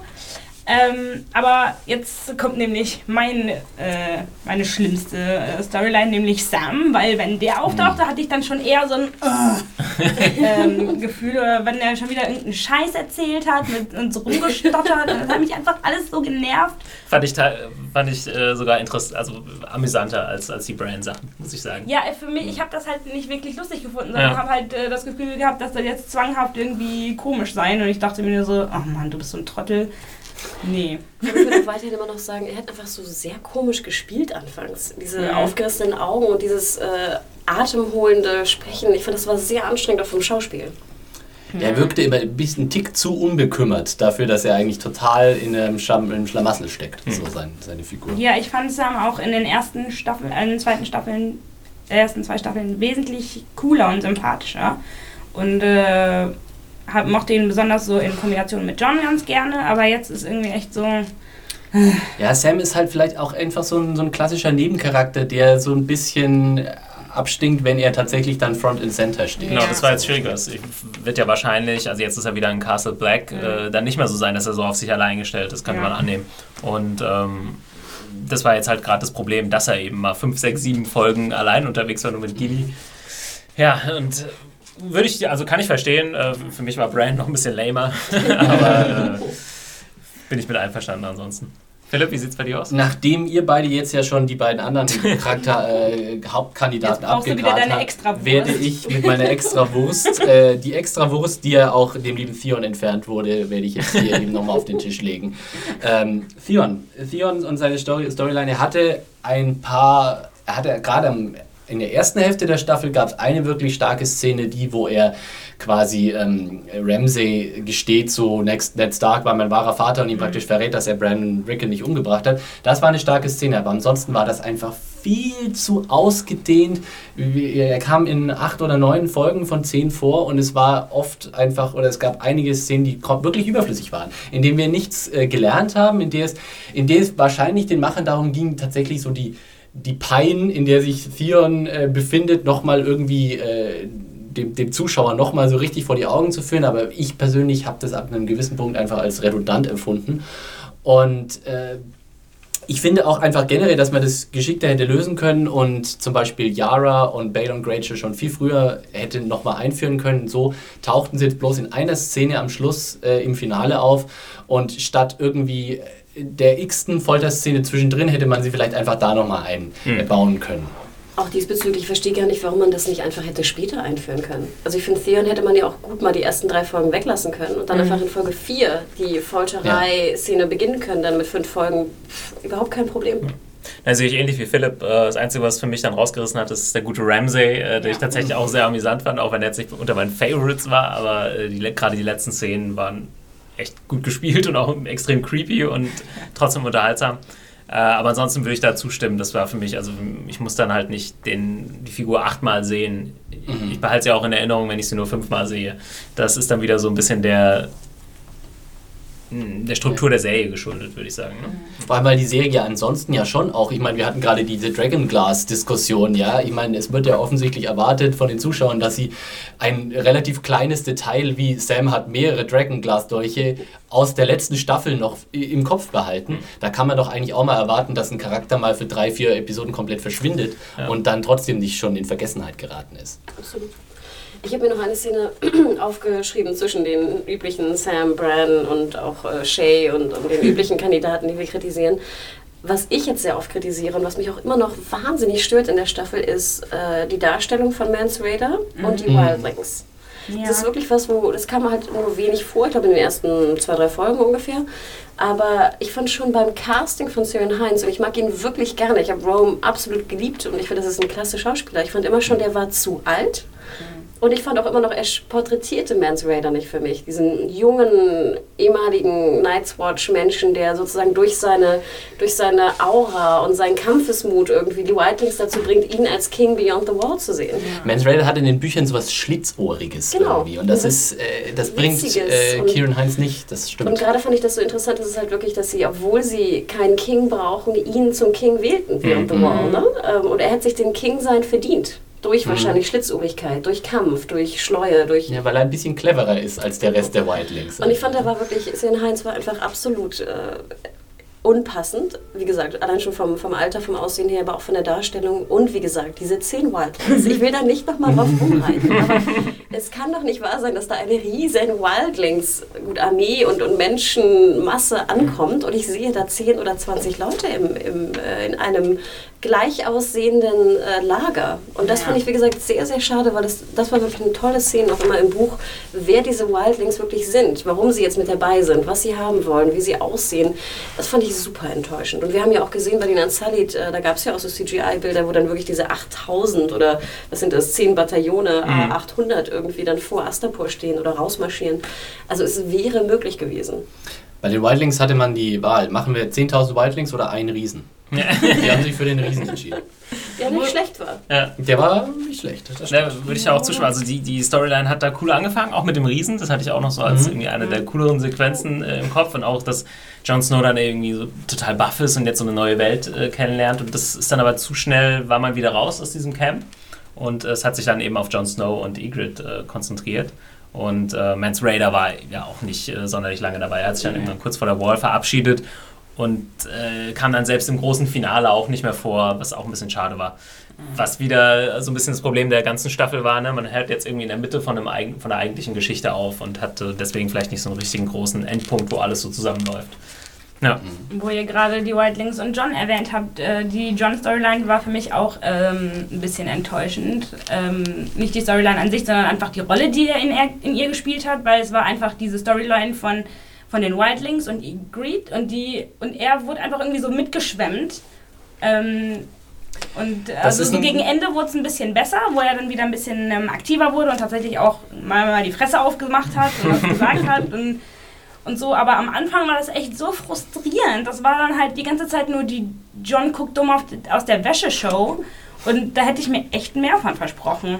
Ich finde auch, dass man da erstaunliche Parallelen zählen kann zwischen der, ähm, Storyline von äh, John und Arya. Arya ja. ist fast in, hat fast dieselbe Art von Storyline in dieser Staffel gehabt, dass sie eigentlich im Grunde nur Beobachter von interessanteren Dingen, die halt um sie rum passiert sind, war. Genau und selbst all, erst gegen Ende dann wieder Front and Center steht und äh, tatsächlich wieder aktiv wird, wirklich. Obwohl die Szenen drumherum bei Arya irgendwie interessanter waren. Ja. Ja, also keine Frage hier. Wir hatten ja schon Barrick äh, Dondarrion gegen den Hound und den ganzen Kram. Ja. Ne? Also ich glaube, es geht äh, Rima jetzt auch nicht darum, äh, das mit dem Buch zu vergleichen, was uns ja auch vorgeworfen wird, wir würden zu viel mhm. darauf spielen, aber auch als, äh, ich habe auch oft gehört von, von Serienguckern, dass sie gesagt haben, ja, das habe ich jetzt auch nicht so verstanden, inwiefern die Wildlings das jetzt Jon Snow abgekauft haben, dass er da jetzt undercover ist äh, oder dass er jetzt zu ihnen übergelaufen ist und nicht undercover ist und so weiter. Und das hätte man, äh, glaube ich, schon inten intensiver und auch interessanter darstellen können. Ja, da hatten wir ja gesagt, dass es cooler gewesen wäre, wenn man als auch, auch als Zuschauer so im Dunkeln getappt hätte, zu wem der jetzt tatsächlich äh, gehört, genau, wo ja. seine Loyalität liegt. Ja. Richtig, wär da wäre wär mehr drin gewesen, würde ich sagen. Ähm, kommen wir zu unseren, ich würde sagen, wir machen noch kurz die Darsteller und ähm, vielleicht dann so einfach unsere, unsere Favorites Also wir haben jetzt unsere Favorite Storylines haben wir schon, unsere vielleicht liebsten Szenen können wir ja, dann auch Beste Szene, ja. Wollen wir, das, wollen wir zuerst die Darsteller machen? Vielleicht? Ja. Ja, ja. ja. Darsteller. Ja. Fang du doch an. Okay. Äh, wir haben es jetzt aufgeteilt äh, in äh, männlich und weiblich, deswegen machen wir, glaube ich, erstmal die Männerrunde. Ähm, und da, ja, ist nicht einfach, fand ich. Ich bin ja doch dann immer jemand, der sich eher an den äh, Schurken orientiert als an den Helden. Ähm, und äh, speziell äh, bin ich natürlich ein Lannister-Fan. Deswegen muss ich erstmal, ich würde sagen, diesmal mal andersrum. Erstmal der Runner-up äh, ist äh, Jack Gleason bei mir als Joffrey. Ich finde einfach, er ist, er ist eine Wonne als Joffrey. Er ist immer unterhaltsam. Immer, wenn Joffrey irgendwo auftritt in der Szene, ist man immer gespannt, was passiert. Und er macht immer irgendwas Interessantes. Er hat er ist, er ist wirklich super Schauspieler in der Hinsicht, dass er immer irgendwie, er steht nicht einfach nur da, sondern er guckt irgendwie, er macht an seinem Kleid rum, er macht irgendwie, er zupft an seiner Krone oder irgendwie lauter so, so Dinge, die es einfach, äh, ja, bewirken, dass sein Schauspiel sehr interessant ist. Ja. Und einfach Joffrey als Charakter einfach auch so, so eine Essenz gegeben hat, die er, glaube ich, im Buch, also er hat einfach so diesen, diesen hassenswerten Charakter, so ein hassenswertes Gesicht gegeben. Das klingt jetzt ein bisschen doof. Äh, Jack Gleason ist ja, wenn er jetzt außerhalb des Outfits ist, nicht so, auch nicht so, äh, so Joffrey-esque. Und äh, ja, ich finde das super gemacht. Aber wenn ich dann doch am Ende alles zusammenzählen muss. Darf ich ganz kurz dann, äh, ja, weil ich äh, Jack Gleason genau auf der gleichen Position äh, habe. Deswegen würde ich dir einfach nochmal äh, zustimmen. Also wir sind große Fans äh, von seinem Joffrey. Wahnsinn, also ich muss halt mir echt immer bei jeder Folge in Erinnerung rufen, okay, das ist es, der ist nicht so asozial, Ja. weil ich denke einfach nicht dran. Das ist Wahnsinn, Ja. wie man, äh, weiß ich nicht, der ist ja auch noch relativ jung, äh, mit seinen 20 Jahren, das so Das gut verkörpert. soll ja oder? anscheinend ein ganz schlauer Typ sein, dieser Jack Gleason. Das wird in den Audiokommentaren, in den bisherigen Blu-rays immer gesagt, oh, er ist ein Gelehrter, er studiert irgendwie israelische äh, Schrift in, in Cambridge oder sonst was. Also das scheint ein total sympathischer, äh, heller Knabe zu sein. Ja, und wie, wie du schon gesagt hast, vor allem, also ich finde seine, neben seiner Aussprache und wie er Dialoge rüberbringt, seine Bewegungen immer Mhm. großartig. Also wenn er so lang, also er läuft ja nicht einfach nur, sondern schlendert dann. Die Szene zum Beispiel in der, in der Hoch, an der Hochzeit zwischen Tyrion und Sansa, mit welcher Wonne er da Sansa da runter und dann diesen Stuhl wegnimmt. das war so großartig. Was ich Ja. auch super finde an ihm ist, ich weiß nicht, ob euch das aufgefallen ist, aber der hat halt immer, spielt immer, als hätte Joffrey so einen nervösen Tick mit seinen Fingern. Mhm. Und jetzt wird er dann halt die ganze Zeit irgendwie so damit äh, rumspielen, als könnte der die Finger nicht stillhalten, die immer irgendwie an, seinen, an, seinen, an seinem Schwert haben oder irgendwas. Das fällt mir auch immer auf. Und das finde ich immer total sympathisch. Genau. Äh, alles in allem verliert er aber dann doch ganz knapp an seinen Großvater, an Tywin. Charles Dance, für mich der beste männliche Darsteller äh, oder der beeindruckendste äh, männliche Darsteller in dieser Season gewesen, weil er einfach, ja, Tywin ist einfach the perfect asshole. Ne? Also, äh, und und in, im, im Gegensatz zu Joffrey, der einfach nur, der einen nur Grund gibt, einen zu hassen, äh, gibt Tywin einem auch genug Grund, von ihm beeindruckt zu sein und einfach zu sagen, ja, der Typ hat's schon drauf. Er mag nicht der sonderlich netteste und empathischste Mensch der Welt sein, aber er weiß schon, was er macht und er weiß, warum er es macht. Und äh, er hat einfach dieses, dieses strenge, patriarchische Ding so perfekt drauf, dass du einfach, dass du einfach verstehen kannst, warum so schlagfertig und so ja, egomanische Charaktere wie Cersei und Jamie und äh, Tyrion einfach komplett zu Staub zerfallen in seiner, in seiner Gegenwart. Und auch der, du hattest diese brillante Szenen, ähm, also erstmal zwischen Joffrey und, und äh, äh, Tywin im, im, dem, dem Thronraum, wo praktisch äh, ja, diese Audienz stattfindet und einfach nur dieser Moment ist, wo Charles Dance einfach ganz mit diesem Blick die, die Stufen hochschreitet. Ja? Und dann äh, einfach so komplett diese Szene kommandiert, ohne auch nur ein Wort zu verlieren. Oder diesen großartigen, äh, diese großartige Szene in dem, im, im Rat, wo sie dann alle auftauchen und er sitzt einfach nur so da und wartet irgendwie, bis sie alle Platz nehmen. Und er hat so eine unglaubliche Präsenz, dass ich denke, so um Himmels Willen, wenn ich vor diesem Typen stehen würde, ich würde mir in die Hosen machen. und ja, deswegen Charles Dance, für mich der beste Darsteller dieser Noch Season. eine kurze Erwähnung zu Charles Dance. Ich glaube, wir hatten ja auch ein Interview erwähnt, ähm, veröffentlicht mit äh, Maisie Williams, der Arya-Darstellerin, Mhm. dass in der zweiten Staffel, als sie so viele Rollen, äh, so viele Szenen hatte ihm gegenüber, dass sie zum Set kam und irgendwie er zu ihr meinte, ja, ja, call me Charlie. irgendwie so, nein, ich kann dich nicht Charlie nennen, weil du einfach zu, ne, zu Ja. Ehrwürdig bist dafür. Das fand ich ganz Ja, süß. und er hat einfach diese natürliche Autorität auch, wo man merkt, so, wenn dieser Typ dir einen Befehl gibt, dann machst du das auch. Er ist doch eigentlich ein Theaterdarsteller, oder? oder? Ja, ja weil also er ist halt so ein Shakespeare, Royal Shakespeare Academy Typ, der aber auch schon in zig Filmen mitgespielt Ja, hat. passt Also, doch. Äh, ganz kurz, dann übergebe ich den Damen das Wort. Denn äh, Philipp und ich haben uns nicht abgesprochen, aber das wäre genau auch mein Favorite gewesen. Deswegen Tatsächlich? brauche ich da äh, gleich nicht nochmal extra drauf eingehen. Ich finde, so wie äh, die letzte Staffel vielleicht ähm, Peter Dinklage vor allem gehört hat mit Tyrion, so hat sie diese Staffel irgendwie Charles Dance gehört. Der hat nicht die extremsten Szenen, weil er ja nie so rausfallen kann aus seiner Rolle. Auch äh, die Figur an sich kann nicht aus ihrer Rolle rausfallen. Aber das, was er macht, macht er halt perfekt. Also ich glaube, Philipp hat schon alles dazu gesagt. Und dieser, dieser Hammer-Umhang, den er da in dieser äh, Hochzeitsepisode dran hatte, war der Wahnsinn. Alle Kleidung von James Ja. Dance, die Stoffe sind der Wahnsinn. Als ob sie sozusagen genauso eher, äh, wer ist es, ehrwürdig sein sollen wie er. Wahnsinn. Ja, Hanna, wie sieht's äh, bei dir aus mit dem Ich liebsten Darsteller Ja, bei ich, den muss, Herren? ich bin da vielleicht doch einfach zu sehr Mädchen. Ich glaube, ich habe da auch ein bisschen auf die, auf die Äußerlichkeiten zu sehr vielleicht sogar geachtet, aber ich fand Schon wieder Dario? mit Abstand am besten Jamie. Hm. Also Costa Valda fand ich war diese ähm, Season fast unschlagbar, weil er auch einfach, es war auch einfach für ihn. Ne? Er hatte, glaube ich, auch mehr Screentime jetzt zum Beispiel als die anderen, würde ich jetzt mal behaupten, Ja. als Joffrey und, und Ty- Tywin. Ähm, und ich finde, er hat es super gemacht. Ich finde, er hat diesem, diesem Charakter von Jamie einfach noch so viel Tiefe gegeben und so viel Mitleid und, und was auch immer da alles mit reinspielt, dass ich äh, wirklich hoffen kann, dass er nicht nur nominiert wird, also dass die Folgen nicht nur ähm, gepusht werden von HBO, dass es potenziell zur Nominierung kommen könnte, aber dass er vielleicht auch Chancen hat dieses Jahr auf einen Emmy. Ähm, würde mich sehr, sehr freuen. Also mit Abstand Jamie. Ich glaube, Nikolai Costa-Waldau hat generell, wenn er seine Karten richtig spielt, die Chance auf eine große Hollywood-Karriere. Wir haben ihn jetzt schon öfter in großen Filmen gesehen, immer so ein bisschen, er war in Oblivion zum Beispiel in einer kleinen Rolle, er hat in Mama die männliche Hauptrolle gehabt in diesem Horrorfilm und äh, ich glaube, bei den Studios heißt gerade so, der Typ, den wollen wir haben, der, ja, der sieht aus wie ein Katalogmodel und er kann auch noch gut spielen, er hat einfach so eine super Präsenz. Und noch ein kleiner, äh, vielleicht auch Filmtipp, äh, Headhunters. Ah ja, stimmt. Sehr ja. schön. Auch er war sehr gut darin und hat auch eine bisschen größere Rolle darin. Also Jamie, ja, mit Abstand. Ich muss da einfach bei Jamie bleiben. Also du meinst Nikolas. Wir sprechen ja von den Darstellern. Nikolai. Ja, klar, Entschuldigung. Ja, und auch hier nochmal ein, super Kompliment an ihn in der Hinsicht, weil das würdest du nicht hören, dass der Typ Däne ist. Also äh, das mit dem Akzent, das kriegt er perfekt hin. Das stimmt. Rima, wie sieht's bei dir aus? Ja, ähm, ihr habt mir jetzt alles schon vorausgenommen. Ich konnte mich gerade nicht entscheiden, ob ich äh, Nikolai oder Charles Dance nehmen soll. Und deswegen äh, nominiere ich jetzt einfach Sean Bean, der es geschafft hat, als Geist von Ned Stark in den Szenen äh, und in den Köpfen der Leute rumzugeistern. Das Baby. Er war ja, glaube ich, Ach, als ja, Stimme genau. mal kurz zu hören. Wirklich? Ne? In irgendeiner Ah, ja, Brain-Traumsequenz Ah. hat, glaube ich, mal kurz äh, John Bean irgendwas gerufen. Ja, genau, das fand ich war eine sehr beeindruckende Leistung. Und deswegen ist Sean Bean war sofort äh, gestorben. Ja. Nee, ich habe jetzt halt auch gerade nochmal äh, Staffel 1 angefangen, deswegen habe ich den noch so im Kopf und ja. Aber Ja. eigentlich. Äh, Aber möchtest du dann- dann- Ach, also, ähm, jetzt hast du mich schon damit angesteckt. Äh, Nikolai und äh, Charles auch.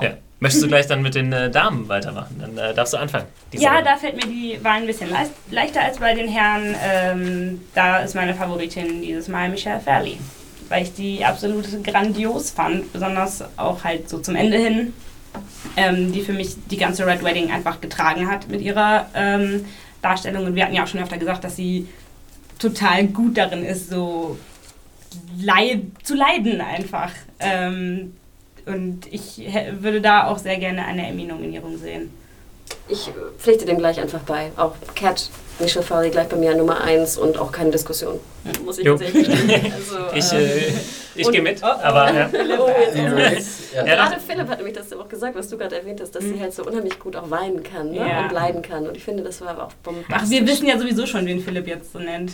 Also, Shay? bevor äh, Philipp, Shay und Talisa. also ich, ich stimme den äh, Damen hier eine Runde äh, zu. Ich habe auch Michelle Fairley mir aufgeschrieben als Caitlin Stark und ja, ihr habt schon gesagt, also, die hat intensive Szenen gehabt in äh, dieser Staffel, die sie perfekt rübergebracht hat. Und was ich gut finde, ist auch das, das Casting an sich, weil dass sie nicht irgendwie was ja oft gemacht wird in, in Fernsehshows, da hätten sie jetzt auch eine zehn Jahre jüngere Lady nehmen können, mhm. weil die vielleicht noch frischer aussieht oder wie auch immer. Äh, nein, nein, nein, aber sie hat halt auch ja, schon so ein gewisses ja. Alter erreicht und dadurch wirkt es dann nochmal äh, intensiver. Aber es wäre jetzt besser, als wenn sie jetzt so eine glatt gebügelte Nicole Kidman äh, wäre. Also ich möchte noch betonen, ich hatte diese Frau zweimal im Interview und die sieht wirklich noch sehr, sehr fit aus. Äh, ja, Natura sozusagen. Ich auch gar nicht bezahlen, aber wie gesagt, sie hat für mich halt das, das gute Alter und sie sieht nicht aus wie, wie es wird ja gern gemacht, weiß ich nicht, da sind 20-Jährige und die Mütter sind dann 35, ja. so, also als gecastet. Ja. Ja. Sie ist komplett unsexy in der Rolle und das ist tatsächlich, ja, das ist, das, das ist tatsächlich irgendwie fast schon ein feministisches Statement, weil du es ansonsten fast nicht hast in, in Rollen. Ansonsten müssen die, die, die, die Ladies immer auch irgendwie attraktiv sein. Genau. Und, und, diesen Anspruch haben sie da in dieser Rolle überhaupt nicht. Die Arme, ich finde schon, dass sie gut aussieht. Ich, ich sag doch nichts über Michelle Farley im Privatleben, aber als Caitlin Stark sah sie eben immer zerrupfte Haare, faltiges Gesicht. Ist so. Nein, wow. das, nein, das würde ich jetzt auch als Kompliment ernehmen. Das ja. ist perfektes Casting und äh, das ist doch ja. cool, dass sie dann da genommen wird und nicht halt irgendwie eine 20-jährige, äh, 20 Jahre jüngere, die dann irgendwo sagt. Wie alt hält sie? Ja, ich wollte gerade sagen, was denkt ihr, ist die 50 oder was denkt Nein, ihr? aber also, Mitte 40 würde ich schon sein. Ja, oder? ist ja auch. Ja. Ja. ja so alt ist 40 jetzt auch nicht. also ich muss nochmal sagen, die sah in Hamburg wirklich äh, top aus und ähm, ihr würdet, würdet, hättet da nicht gesagt, die ist total unsexy oder so. Ich so, finde ich auf ihre Art sehr sexy und vor allem sie ist wahnsinnig nett. Also ich würde mal sagen, mit Abstand die die sich am meisten mit der Buchserie auseinandergesetzt hat. Also sehr mhm. interessant, was sie zu, zu ihrer Rolle immer sagte. Ich sehe noch, ich sehe sie immer vor mir, wie sie dann sagt, um, ähm, we put more layers on top of layers. Ne? Mhm. I'm always layering. Ja. Aber wie gesagt, aber ich glaube, das dürft ihr uns jetzt nicht nee. übernehmen, weil zum Beispiel meine zweite Figur wäre auch, äh, oder meine zweite Schauspielerin wäre Gwendolyn Christie als Brienne gewesen. Queen of Thorns. Das ist ja ebenfalls eine Figur, die als hässlich rüberkommen muss und mhm. auch soll. Und die Frau ist vielleicht an sich natürlich auch nicht hässlich, aber äh, macht es trotzdem wunderbar. Und das ist ja finde ich halt auch bei äh, Caitlin Stark und ähm, Richtig, und es geht hier wirklich um die Rolle und nicht um die Schauspielerin. Also ja. es hat mit Michelle Farley an sich überhaupt nichts zu tun, sondern es geht um. genauso wie ich Jack Gleason nicht für ein Arschloch halte, halte ich Michelle Farley nicht für unsexy im Ich finde es so, so, interessant zu sagen, die Rolle sei komplett unsexy. Ja, aber ist sie doch. Das finde ich schon. Ja, ja. Findest du das? Also ich finde die jetzt nicht total sexlos. So, mhm. das meine ich halt. Ja, also total sexlos ist nur Varys. Grey Worm. Aber sexy und sexlos ist ja nicht unbedingt dasselbe. Ähm, darf ich auch noch? Ähm, Gerne. Ich habe noch zwei Runner-Ups, die ich unbedingt erwähnen möchte. Und zwar ist das einmal äh, Natalie Dormer, mhm. die einfach eine fantastische Marjorie hingelegt hat und die tatsächlich in, der, in dem Luxus war, einen Charakter im Grunde fast auch zu erschaffen, weil Marjorie in den Büchern im Grunde nicht existent ist als Charakter. Sie ist im Grunde mehr so ein Objekt als eigentlich eine Figur. Und äh, das haben sie wirklich, das ist eine der cleversten Veränderungen überhaupt, finde ich, den diese ganze Serie bisher gemacht hat, dass sie wirklich Marjorie zu diesem, zu diesem kleinen politischen Genie im Grunde umgewandelt haben, das so ja, das so mit Leichtigkeit irgendwie diese ganzen mächtigen Menschen um ihren Finger wickeln kann und dieses, dieses Ga The Game of Thrones perfekt beherrscht. So. Und äh, ja, ich hatte am Anfang eben auch Zweifel an dem Cast, weil sie mir einfach zu alt erschien. Und äh, naja, ja, Marjorie in den Büchern, 30, ja genau. 31, ne? Marjorie ist eigentlich von der Rolle her ungefähr in Joffreys Alter, also so 15, 16. Natalie Dormer ist Anfang 30.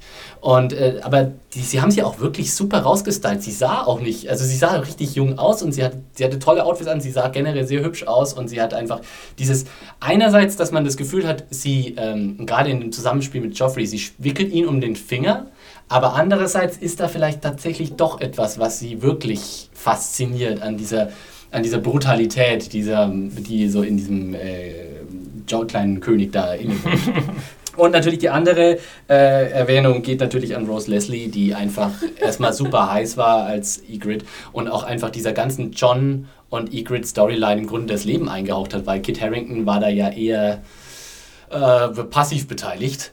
Und äh, sie hat einfach, sie hat genau das, sie, sie hat also schon in der zweiten Staffel tolle Momente gehabt, aber auch hier wieder so einfach diesen diese, die, das Ideal der Wildlings so schön ähm, verkörpert, so als selbstbestimmte Frau sozusagen, die sich nimmt, was sie will, die auch schlagfertig ist, die witzig ist, die, der man keinen Bullshit erzählen kann und äh, ja, die sich nimmt, was sie will. Und wenn es Jon Snow in der Höhle ist, dann ist es halt so. Aber natürlich kann es tatsächlich auf dem Thron nur eine geben und es ist ganz klar, es ist Michelle Farley, weil sie einfach, also ich hoffe sehr auf eine Emmy-Nominierung für ja. sie. Äh, das muss, muss eigentlich drin sein, weil nicht nur gegen Ende von dem Red Wedding, ich habe jetzt vor kurzem nochmal irgendwie den Anfang der dritten Staffel äh, angeguckt und da gibt es diese eine Szene zwischen ähm, äh, Caitlin Stark und Talisa, wo sie eben Talisa erzählt, dass sie das, das gesamte Unglück, was sozusagen ihrer Familie äh, irgendwie sich selbst die Schuld gibt, weil sie Jon Snow nicht annehmen konnte als Kind. Und äh, ich habe ich hab echt das Heulen angefangen bei dieser Szene, weil sie das so, so gut spielt.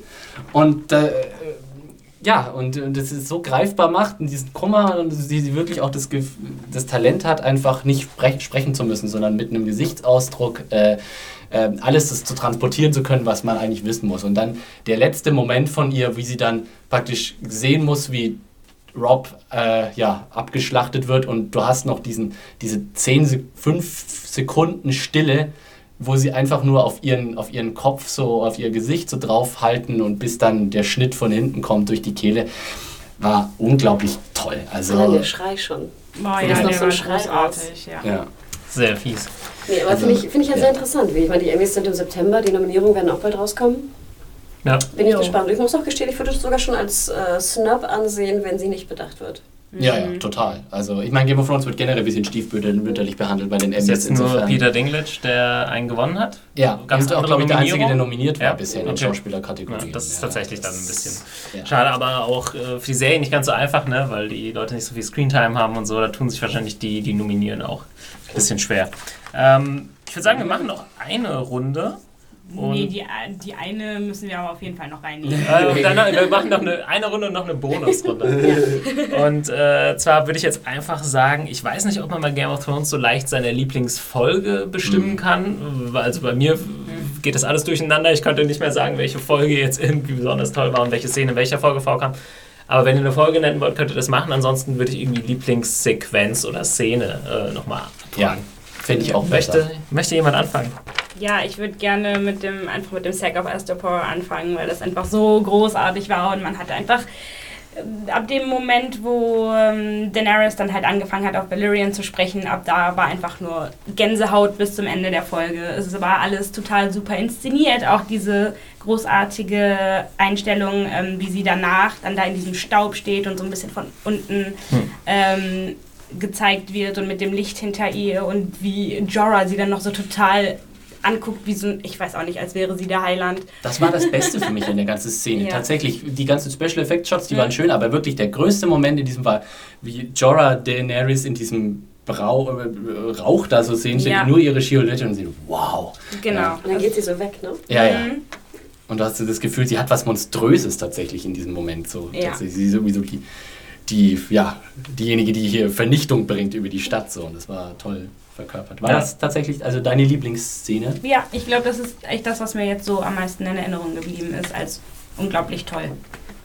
Ich habe. Äh, da kann ich ja. da gleich mit äh, eingreifen, weil das bei mir nämlich genauso ist. Also ich muss gestehen, ich fand gerade den Auftakt der dritten Staffel recht lahm. Mhm. Ich weiß noch, wie ich ihn. Ich, mhm. Ihr habt ja die erste Folge zuerst besprochen, weil ich glaube, ich war im Urlaub oder irgendwo auf Dienstreise, ich weiß gar nicht genau. Genau, für die erste Folge war es nur Thomas und ich. Und ich habe sie unterwegs geschaut und ich dachte so, meh, langweilig. ähm, und ähm, fand auch, wie gesagt, die 10 fand ich ja auch nicht besonders überzeugend, aber sozusagen den Mittelteil fand ich sehr gut. Und ich fand gerade schön, dass sie in der 4 schon einen absoluten Höhepunkt gebracht haben. Denn es war die vierte Folge. Ja. Es ging ja wirklich, wie du auch schon erwähnt hast, Philipp, mhm. recht fix mit der Dani-Storyline, ne? diesen Höhepunkt schon zu bringen. Ich fand eigentlich am interessantesten, wo ähm, sie dann sagt, Drakaris. Mhm, dann siehst du so genau. diese Szene von oben, wo dann diese Feuer, äh, Feuerschwall rauskommt und der, der Sklavenhändler da verbrannt wird. Und dann mochte ich am liebsten die Szene, wo dann die Drachen halt, wo der Drache losfliegt und du siehst diese Feuerswand in ihrem mhm. Hintergrund, mhm. die du auch mal in, der, in, dem Trailer gesehen hast. Ich fand, das war ein wunderschön zusammengesetzt. Ähm, die Musik war fantastisch ja. und ich glaube auch fast so ein bisschen, ich wollte eigentlich nochmal rausgucken, wer der Regisseur war, aber ich glaube auch, dass es vielleicht auch so ein bisschen am Regisseur hing, dass sich die 309 bis auf die Szene bei den Reigns of Castamere, bis mhm. auf die Red Wedding, nicht so überzeugend fand und die 10 sowieso schon nicht, obwohl ich ja David Nutter noch so hoch gepriesen habe, den Regisseur ja. der beiden Folgen. Ähm, will ich manchmal fast denken, dass es eine Regieproblematik war. Aber ich weiß es nicht so genau. Hm. Ich weiß jetzt auch nicht, wer bei der vierten Staffel. Hieß, glaube ich, ich meine, es war irgendwas mit G, aber ich weiß es nicht mehr genau. Ich sehe ein paar Namen mit G vor mir. Aber glaubt ihr nicht manchmal, weil ich fand, diese Inszenierung war, war Weltklasse. Vom Schnitt, von der Musik, vom, vom, vom Aufbau hier, von der, von der Szeneneinstellung der Kamera, das, war, das passte einfach. Hm. Ich weiß nicht, ob man das so sehr auf die Regie äh, schieben kann. Ich glaube, also das, was gut war, kann man auf die Regie schieben. Was, glaube ich, in den letzten beiden Folgen nicht gut war, kann man, glaube ich, weniger auf die Inszenierung schieben, sondern das war einfach, glaube ich, eher ein Problem von der Zusammenstellung, dem, dem, dem äh, dem Impetus, das irgendwie alles zusammenführen zu mhm. müssen am Schluss. Und auch das, das Skript im Allgemeinen. Ja. Du kannst als Regisseur auch das Beste, wenn das Skript nicht äh, das Beste ist, dann kannst du als Regisseur auch alles tun, was du mhm. willst. Dann kann, wirst du das nicht retten können. Ja, das ist schwierig, weil also man sagt ja mittlerweile, also man sagt ja länger schon, äh, TV, also Fernsehen ist ein Writers-Medium ne, und Film ist irgendwie das äh, Directors-Medium. Das hat sich auch ein bisschen geändert, gerade bei so Sachen wie Game of Thrones, wo die Inszenierung einfach viel, viel aufwendiger geworden ist als früher. Äh, das heißt, der Regisseur hat da schon seine Finger im Spiel und hat auch mit der Qualität der Folge zu tun. Aber pff, das jetzt zu bewerten, äh, ist schwierig. Ne? Also erstmal haben wir diese Regisseure nicht alle im Kopf. Dann weiß ich auch, wir haben ja schon mal darüber geredet, wie funktioniert das überhaupt? Ist er an allen Orten und nimmt er alle Szenen auf? Und äh, weil ich meine, die werden teilweise in verschiedenen Ländern gedreht, die verschiedenen Sequenzen. Ja, ist alles. Nur so ja, natürlich. Tricky, ja. eben äh, der Regisseur von der vierten Folge Now uh, His Watch is Ended ist Alex Graves. Ja. Der, glaube ich, da aber auch zum ersten Mal äh, als Regisseur ähm, in Game of Thrones zum Einsatz kam und der hat auch die fünfte gemacht. Äh, Kissed by Fire. Ja, was ja auch äh, eine fantastische Action-Szene ja. war mit ja, äh, dem Hound gegen den Dondarrion. Es ist halt natürlich auch, wenn du bei einer äh, TV-Serie Regie machst als Regisseur, darfst du dich nicht so kreativ ausleben, wie wenn du jetzt einen Film machst, weil der Look, den du präsentierst, der muss natürlich konsistent sein mit dem, was die Serie sonst macht. Also du kannst nicht auf einmal nur noch Wackelkamera machen oder nur noch extreme Close-ups, wenn das einfach in den anderen äh, Folgen nicht so war. Also der, der Look muss natürlich in sich konsistent sein, deswegen hat man da als Regisseur doch nicht ganz so viel äh, Spielfreiheit wie bei einem Spielfilm halt. Ja, was Hannah gesagt hat, äh, also ich stimme da auch Hannah und äh, Rima zu, dass es eine der besten Sequenzen war. Ich habe mir noch ein, zwei andere Sachen aufgeschrieben. ähm, aber es hat der, der Staffel total gut getan, dass es eben diesen Höhepunkt gab. Und das hat in der zweiten so ein bisschen gefehlt. Ich glaube, da gab es keinen mhm. Höhepunkt außer Folge ja, 9 ja. Äh, mit dem großen Kampf. Das hat man dann damit so ein bisschen entschuldigt. Aber äh, fand ich gut, dass sie das jetzt so gemacht haben, weil sonst hätte man, wenn man sich jetzt vorstellen würde, es gibt diese Szene nicht, hätte man nur, die, nur in Anführungszeichen die Red Wedding gehabt. Äh, da weiß ich nicht, ob ich jedes Mal zehn Stunden Fernsehen gucken will, um dann nur diese. Die anderen Sachen sind natürlich auch brillant teilweise, ne? aber um, äh, manchmal braucht man halt auch mal diesen Kick. Und äh, zwei pro Staffel äh, fände ich da auch völlig in Ordnung für die nächsten Staffeln. ähm, ja, Hanna, hattest du noch einen Favorite? Nee, du hast schon gesagt, auch Danny. Genau, ähm, genau sag du erstmal weiter, dann komme ich nachher vielleicht noch auf den Ja, gut, ich habe jetzt äh, offensichtlich irgendwie die Red Wedding, wir haben schon gesagt, mhm. das war mhm. auch äh, Weltklasse inszeniert. Äh, da kam noch Michelle Farley hinzu, die das irgendwie getragen hat. Ja. Das ist jetzt nicht sonderlich kreativ, aber soll natürlich einer der Höhepunkte der, der Staffel sein und war es einfach auch. Also mhm. man hätte es ja auch in Sand irgendwie setzen können. Aber äh, die ganze Inszenierung, dann dieses Massaker, diese Shots von oben, plus noch, äh, was am Anfang der zehnten Folge dann passiert mit äh, Rob und der Leichenschändung etc., ja. war eine Wahnsinnssequenz. Ja ich habe mir, also ich mir auch so ein bisschen den Kopf zerbrochen und bin dann irgendwie aber eigentlich bei einer recht simplen Szene gelandet, die äh, für mich dann irgendwie doch am meisten im Gedächtnis geblieben ist, weil ich die einfach so clever fand. Die war so clever inszeniert und das war der Beginn von Folge, oh Gott, jetzt weiß ich gar nicht mehr. Es war auf jeden Fall ein Staffel, ein Folgenauftakt und zwar ist es das die Beerdigung von Hoster Tully gewesen. Mhm. Habe ich auch noch auf der Liste. Das ja. ist nämlich wirklich so eine Szene, wo ich mir einfach gedacht habe, das ist perfektes Filmemachen, das ist Show, don't tell. Mhm. Ja, und wo du wirklich diese Szene angucken kannst und du verstehst genau, was abläuft, du verstehst alle Dynamiken, du verstehst, äh, wer zu wem was, was hier abläuft, du verstehst, wer in welchem Verhältnis zu wem steht und alles ohne dass ein Wort gesagt wird. Das wunderbar symbolisiert mit diesem äh, Ritual, dass praktisch der, der Brandpfeil irgendwie dieses äh, Sargfloß oder Sargboot dann irgendwie in, in, in äh, Brand setzen muss und Edmure kriegt es nicht hin und dann kommt der Blackbridge. Also ich fand das grandios gelöst und äh, ja, solche, so, für solche Sachen liebe ich Game of Thrones auch, weil das ist, das ist wirklich was, da da kann man eben auch so eine Szene einfach auch mal Raum bieten. Da kann man einfach auch, und die Szene gibt dir keine große Hilfestellung, also macht es nicht offen für, für, für, für Dofis sozusagen, dass auch der letzte Depp checkt, was abläuft, aber es ist trotzdem so, dass du alles findest in dieser Szene, was du brauchst. Äh, ich habe es auch noch auf der Liste und äh, liebe auch solche Szenen äh, im Allgemeinen. Ich habe so das ja. Gefühl, im, im, Kino gehen sie teilweise so ein bisschen verloren, weil im Kino muss immer alles, gerade bei den großen Blockbustern heutzutage, schnell gehen und bla bla bla. Ein Basswoman muss immer im Hintergrund sein. Genau, und ich liebe aber solche Sachen wie, weiß ich nicht, die vielleicht Scorsese Goodfellas macht, so, mhm. so lange Einstellungen, die sind durchchoreografiert. Das ist jetzt nicht genau das, was hier passiert, aber es sind Sachen, die funktionieren nicht dadurch, dass zwei Leute irgendwie miteinander über irgendwas Bestimmtes reden, sondern die funktionieren irgendwie dadurch, was du zu sehen bekommst und mit der Musik oder ohne Musik auch, mit der Stille, mit den Geräuschen etc. Und äh, habe das Gefühl, man sieht das in Filmen weniger und wenn es jetzt von mir aus in Fernsehen übergeht, soll mir das recht sein. Ähm, gab eine ähnliche Szene, die kann man vielleicht noch an der Stelle nennen, äh, mit dem mit dem Rad äh, sich getroffen hat und wo Tyrion ah, ja. äh, den Stuhl herumzieht und so weiter. Schielrücken auch Weltklasse. Also wenn man so kleinere Szenen jetzt mal nennen möchte. Ja. Ich fand aber auch noch schön die Szene, die du schon erwähnt hattest, und zwar die Thoros of Myr trifft ja. Arya, trifft äh, hier, wer ist das, Dondarrion und trifft vor allem Melisandre. Weil die möchte ja. ich auch nochmal erwähnen, einfach nur, weil wir sie noch nicht erwähnt haben. Ich fand auch Caris van Houten war super gelaunt in dieser Staffel. ähm, hat auch nochmal, finde ich, viel rausgezogen aus der Rolle. Hatte natürlich auch wahnsinnige Auftritte, hat auch nochmal ihren Körper präsentiert, der ja auch. Was ich ja tatsächlich ein bisschen überflüssig fand. Ähm, Was ja. vielleicht auch, aber ich fand diese Szene, wo sie äh, da in diese Höhle kommt von, von mhm. den den, äh, wie heißen sie, die Brotherhood, yeah, Brotherhood Without Banners. Banners. Ähm, obwohl die natürlich zeitlich so ein bisschen konfus war, ne? dass auf einmal Melisandre innerhalb von, von einem Tag. Der Lord of Light hat sie rübergebeamt. Genau. genau. Fand ich diese Szene doch sehr, sehr schön, auch gerade mit, den, mit dieser Frage, warum glauben sie, wie kam es zum Glaube und was bedeutet das eigentlich für die Kraft von, von Rollo und der, die, ne? generell die Kraft im, im Götteruniversum von Westeros. Ähm, und auch, also sie fand ich, wie du auch schon mal sagtest, mit ihren Augen und generell dieses Unheimliche und trotzdem Überzeugende. Also ich, mich hat sie auch überzeugt. Ich glaube, ich wäre jetzt auch äh, Lord of Life. Ich musste aber am meisten lachen. Äh, ich glaube, es war in der letzten Folge der dritten Staffel, wo sie nochmal ins Feuer guckt und es dann entschieden wird, dass jetzt äh, im Norden ja die Gefahr läuft. Und dann sagt sie das also, only you can save him.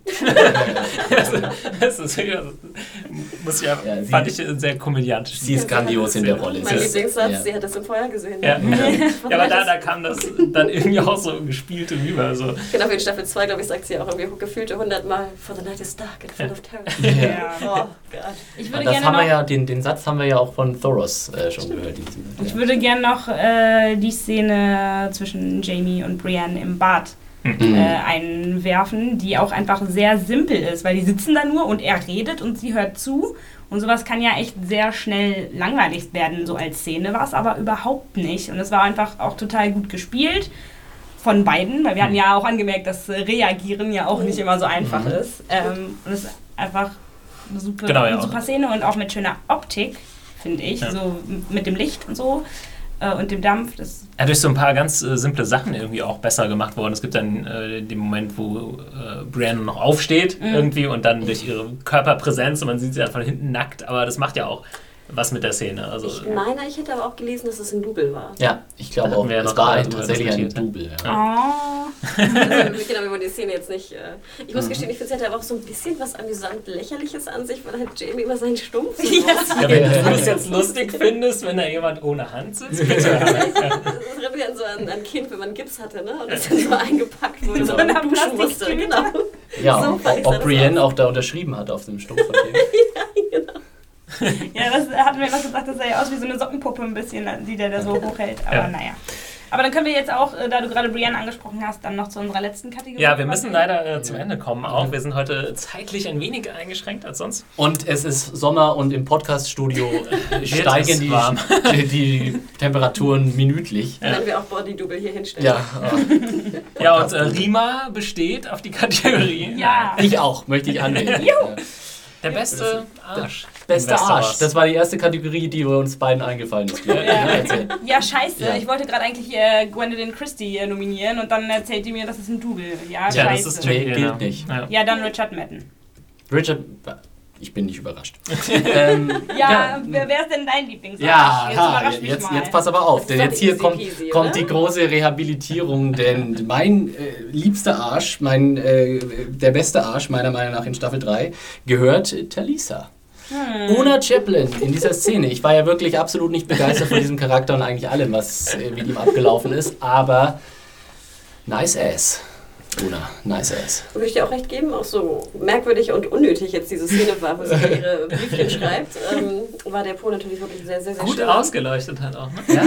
genau. Die Szene. Ich fand aber wirklich, dass eigentlich die beste Figur, weil es so unerwartet war und Es geht um besten Arsch, nicht beste Figur. es einfach mal einen Tick weitergehen. Ja. ähm, fand ich wirklich, hätte eigentlich gar nichts vermuten. Also fand ich, wie gesagt, wir haben sie ja schon öfter nackt gesehen in Filmen, das war jetzt nichts, was man noch nicht gesehen hat. Aber, ähm, also ganz ehrlich, da hatte ich schon sehr großen Respekt bei einer 14, ist sie nicht 14 noch nicht ganz, 38 glaube ich ist sie. Ich fand die sah einfach super aus in der Staffel. Keine Ahnung, ob sie jetzt neu verliebt ist oder so. Also ich fand auch jetzt bei den Presseevents sah sie immer sehr, sehr gut aus. Also wir hatten Fall. sie ja auch im Interview hier in Berlin und, äh, und da sah sie nicht so aus irgendwie. Aber natürlich immer noch eine wunderhübsche Frau, aber da merktest du erstmal jetzt bei den Press-Events von HBO, wie, wie die aussieht, wenn die mal hergerichtet ist und irgendwie ein Abendkleid anhat und so. Also Respekt. Ja, ich würde äh, mit äh, Philipp übereinstimmen. Tatsächlich. Keine sonderliche. Überraschung. Und Welchen äh, Männerpose hatten wir denn noch gesehen eigentlich in der Staffel? Hm, John? hat Jamie? Johns Po haben wir gesehen? Ja, in der Pools, in der Ja, man hat äh, von weitem noch äh, Kit Haringtons Arsch gesehen und man hat. Äh, Theon ja, hat man noch gesehen, oder? Was? Natürlich, Theon, natürlich. Ja, da hatten wir schon alle, alles, wir haben schon alles von ihm gesehen, okay? äh, und man, wir haben äh, Nikolai Costa-Waldau auch noch gesehen, als er da reinstieg. Stimmt, das war mit so ein bisschen, man sah auch ein bisschen mehr, ne? Mhm, genau. äh, ja. bei Joe Dempsey haben wir auch ein bisschen mehr gesehen, aber wenn auch nicht den Arsch. Stimmt. Ja, guckt noch mal, äh, guckt noch mal die Folge. Ja, mit Die diesem, Zeitlupe am besten. Mit diesem wichtigsten aller Fazits beenden wir dann unseren äh, Game of Thrones Marathon äh, sozusagen der letzten Wochen. Ja, wir können, glaube ich, äh, ankündigen, dass wir auf jeden Fall mit Breaking Bad weitermachen werden. Das wurde am öftesten äh, gewünscht und äh, ist ja auch in der Redaktion ein großer Favorit. Ich habe mir jetzt leider nicht das Datum aufgeschrieben. Breaking Bad startet im August. Bald. Hm, Ich glaube ich glaub Ende Juli. eher, Ende Juli schon? Was? Bin mir nicht ganz sicher, ich möchte jetzt auch nichts Falsches sagen. Liebe Serienjunkies, ihr wisst das bestimmt besser als wir jetzt im Moment hier. Und äh, ja, genau, da werden wir versuchen, wieder täglich eine, äh, Wöchentlich. wöchentlich eine Folge zu machen zur letzten Hälfte der fünften Staffel, also quasi dem Ende zu Breaking Bad. Und äh, wir werden jetzt in den nächsten Wochen auf jeden Fall auch jede Woche einen Podcast veröffentlichen, aber da müsst ihr euch noch ein bisschen überraschen lassen. Aber ich denke, wir bleiben so bei Dienstag, Mittwoch, äh, sollte es bleiben mit den Es wird aber jetzt äh, in der Zwischenzeit keine, keine wirklich ausführliche Serien-, Staffel-, Folgenbesprechung. Genau, wir werden versuchen, mit ein paar ähm, Konzepten zu experimentieren, Ihr genau. könnt gespannt sein. Und Ja. für diese Informationen, was wir bringen sollen, vielleicht auch ganz interessant, unsere ähm, privaten Google Plus und Twitter-Accounts einmal kurz zu erwähnen. Denn da könnt ihr uns natürlich auch schön äh, folgen, nicht nur, oder in den Kreisen, wie auch immer das jetzt heißt, bei Google Plus aufnehmen lassen. Kreist mich ein. Genau. Sondern da kann man natürlich auch schön über, da sieht man vielleicht auch an den, an den äh, Accounts, was für Fans wir sind. Und äh, deswegen wollte ich einfach mal rumgeben. Folgt uns gerne. Genau, Ja, ich unsere denke- Namen sind ja auf der Seite vertreten unter unseren Artikeln. Ähm, ja, also Genau. mich findet ihr unter Thomas Zimmer bei Google Plus. Mich auch, Philipp Süßmann bei Google Plus. Und äh, ja, wenn man es in Google eingibt, dann kommt man auch, glaube ich, direkt auf meinen Twitter-Account schnell. Also einfach äh, mir folgen oder mich einkreisen, wenn ihr denn möchtet. Genau, und ich bin eher noch so eine alte Twitter-Lady. Ähm, ich bin unter Mediahore zu finden. Classy. Sehr klassisch. typisch. Prima, irgendwelche Social-Media-Kanäle? die Äh, ich hab so einen Scheiß nicht. Brauche ich nicht. Und noch eine Sache, bevor wir ähm, uns verabschieden für heute, ist, dass äh, viele Leute auch in ihren Mails ein Foto von uns gefordert haben. Und äh, das geben wir natürlich nicht einfach so her. und ja, wer, ihr müsst vielleicht einfach mal den Facebook-Account von ZaneJunkies.de im Auge behalten und vielleicht überlegen wir uns da was und äh, wenn ihr uns genug Likes sponsert, kommt ihr uns auch in unserem wunderschönen Podcast-Studio zu sehen. Vielleicht ist das Studio sogar interessanter zu sehen als wir selbst. Das wird sowieso eine fotografische Herausforderung werden, uns vier, vier in diesem Studio so abzulichten, dass wir da alle drauf sind. Ja, Studio müsst ihr euch da auch immer in Anführungszeichen. Wenn ihr uns äh, mailen wollt, bitte einfach an podcast.zanejunkies.de oder über die sonstigen Kanäle, Social Media etc. könnt ihr uns auch Nachrichten zukommen lassen oder in den Kommentaren. Und dann verabschieden wir uns, freuen uns schon auf Breaking Bad, aber auch auf die nächsten äh, Podcasts. Und natürlich die vierte Staffel Game of Thrones. Ja, ne? das, es ist äh, noch das lange sowieso. hin, aber äh, wir Ich sind glaube, jetzt schon gespannt. ja, wir versuchen da auf jeden Fall wieder was auf die Beine zu stellen. Und dann verabschiede ich mich. Bis zum nächsten Mal. Tschüss. Macht's gut, ciao. Tschüss. Ciao.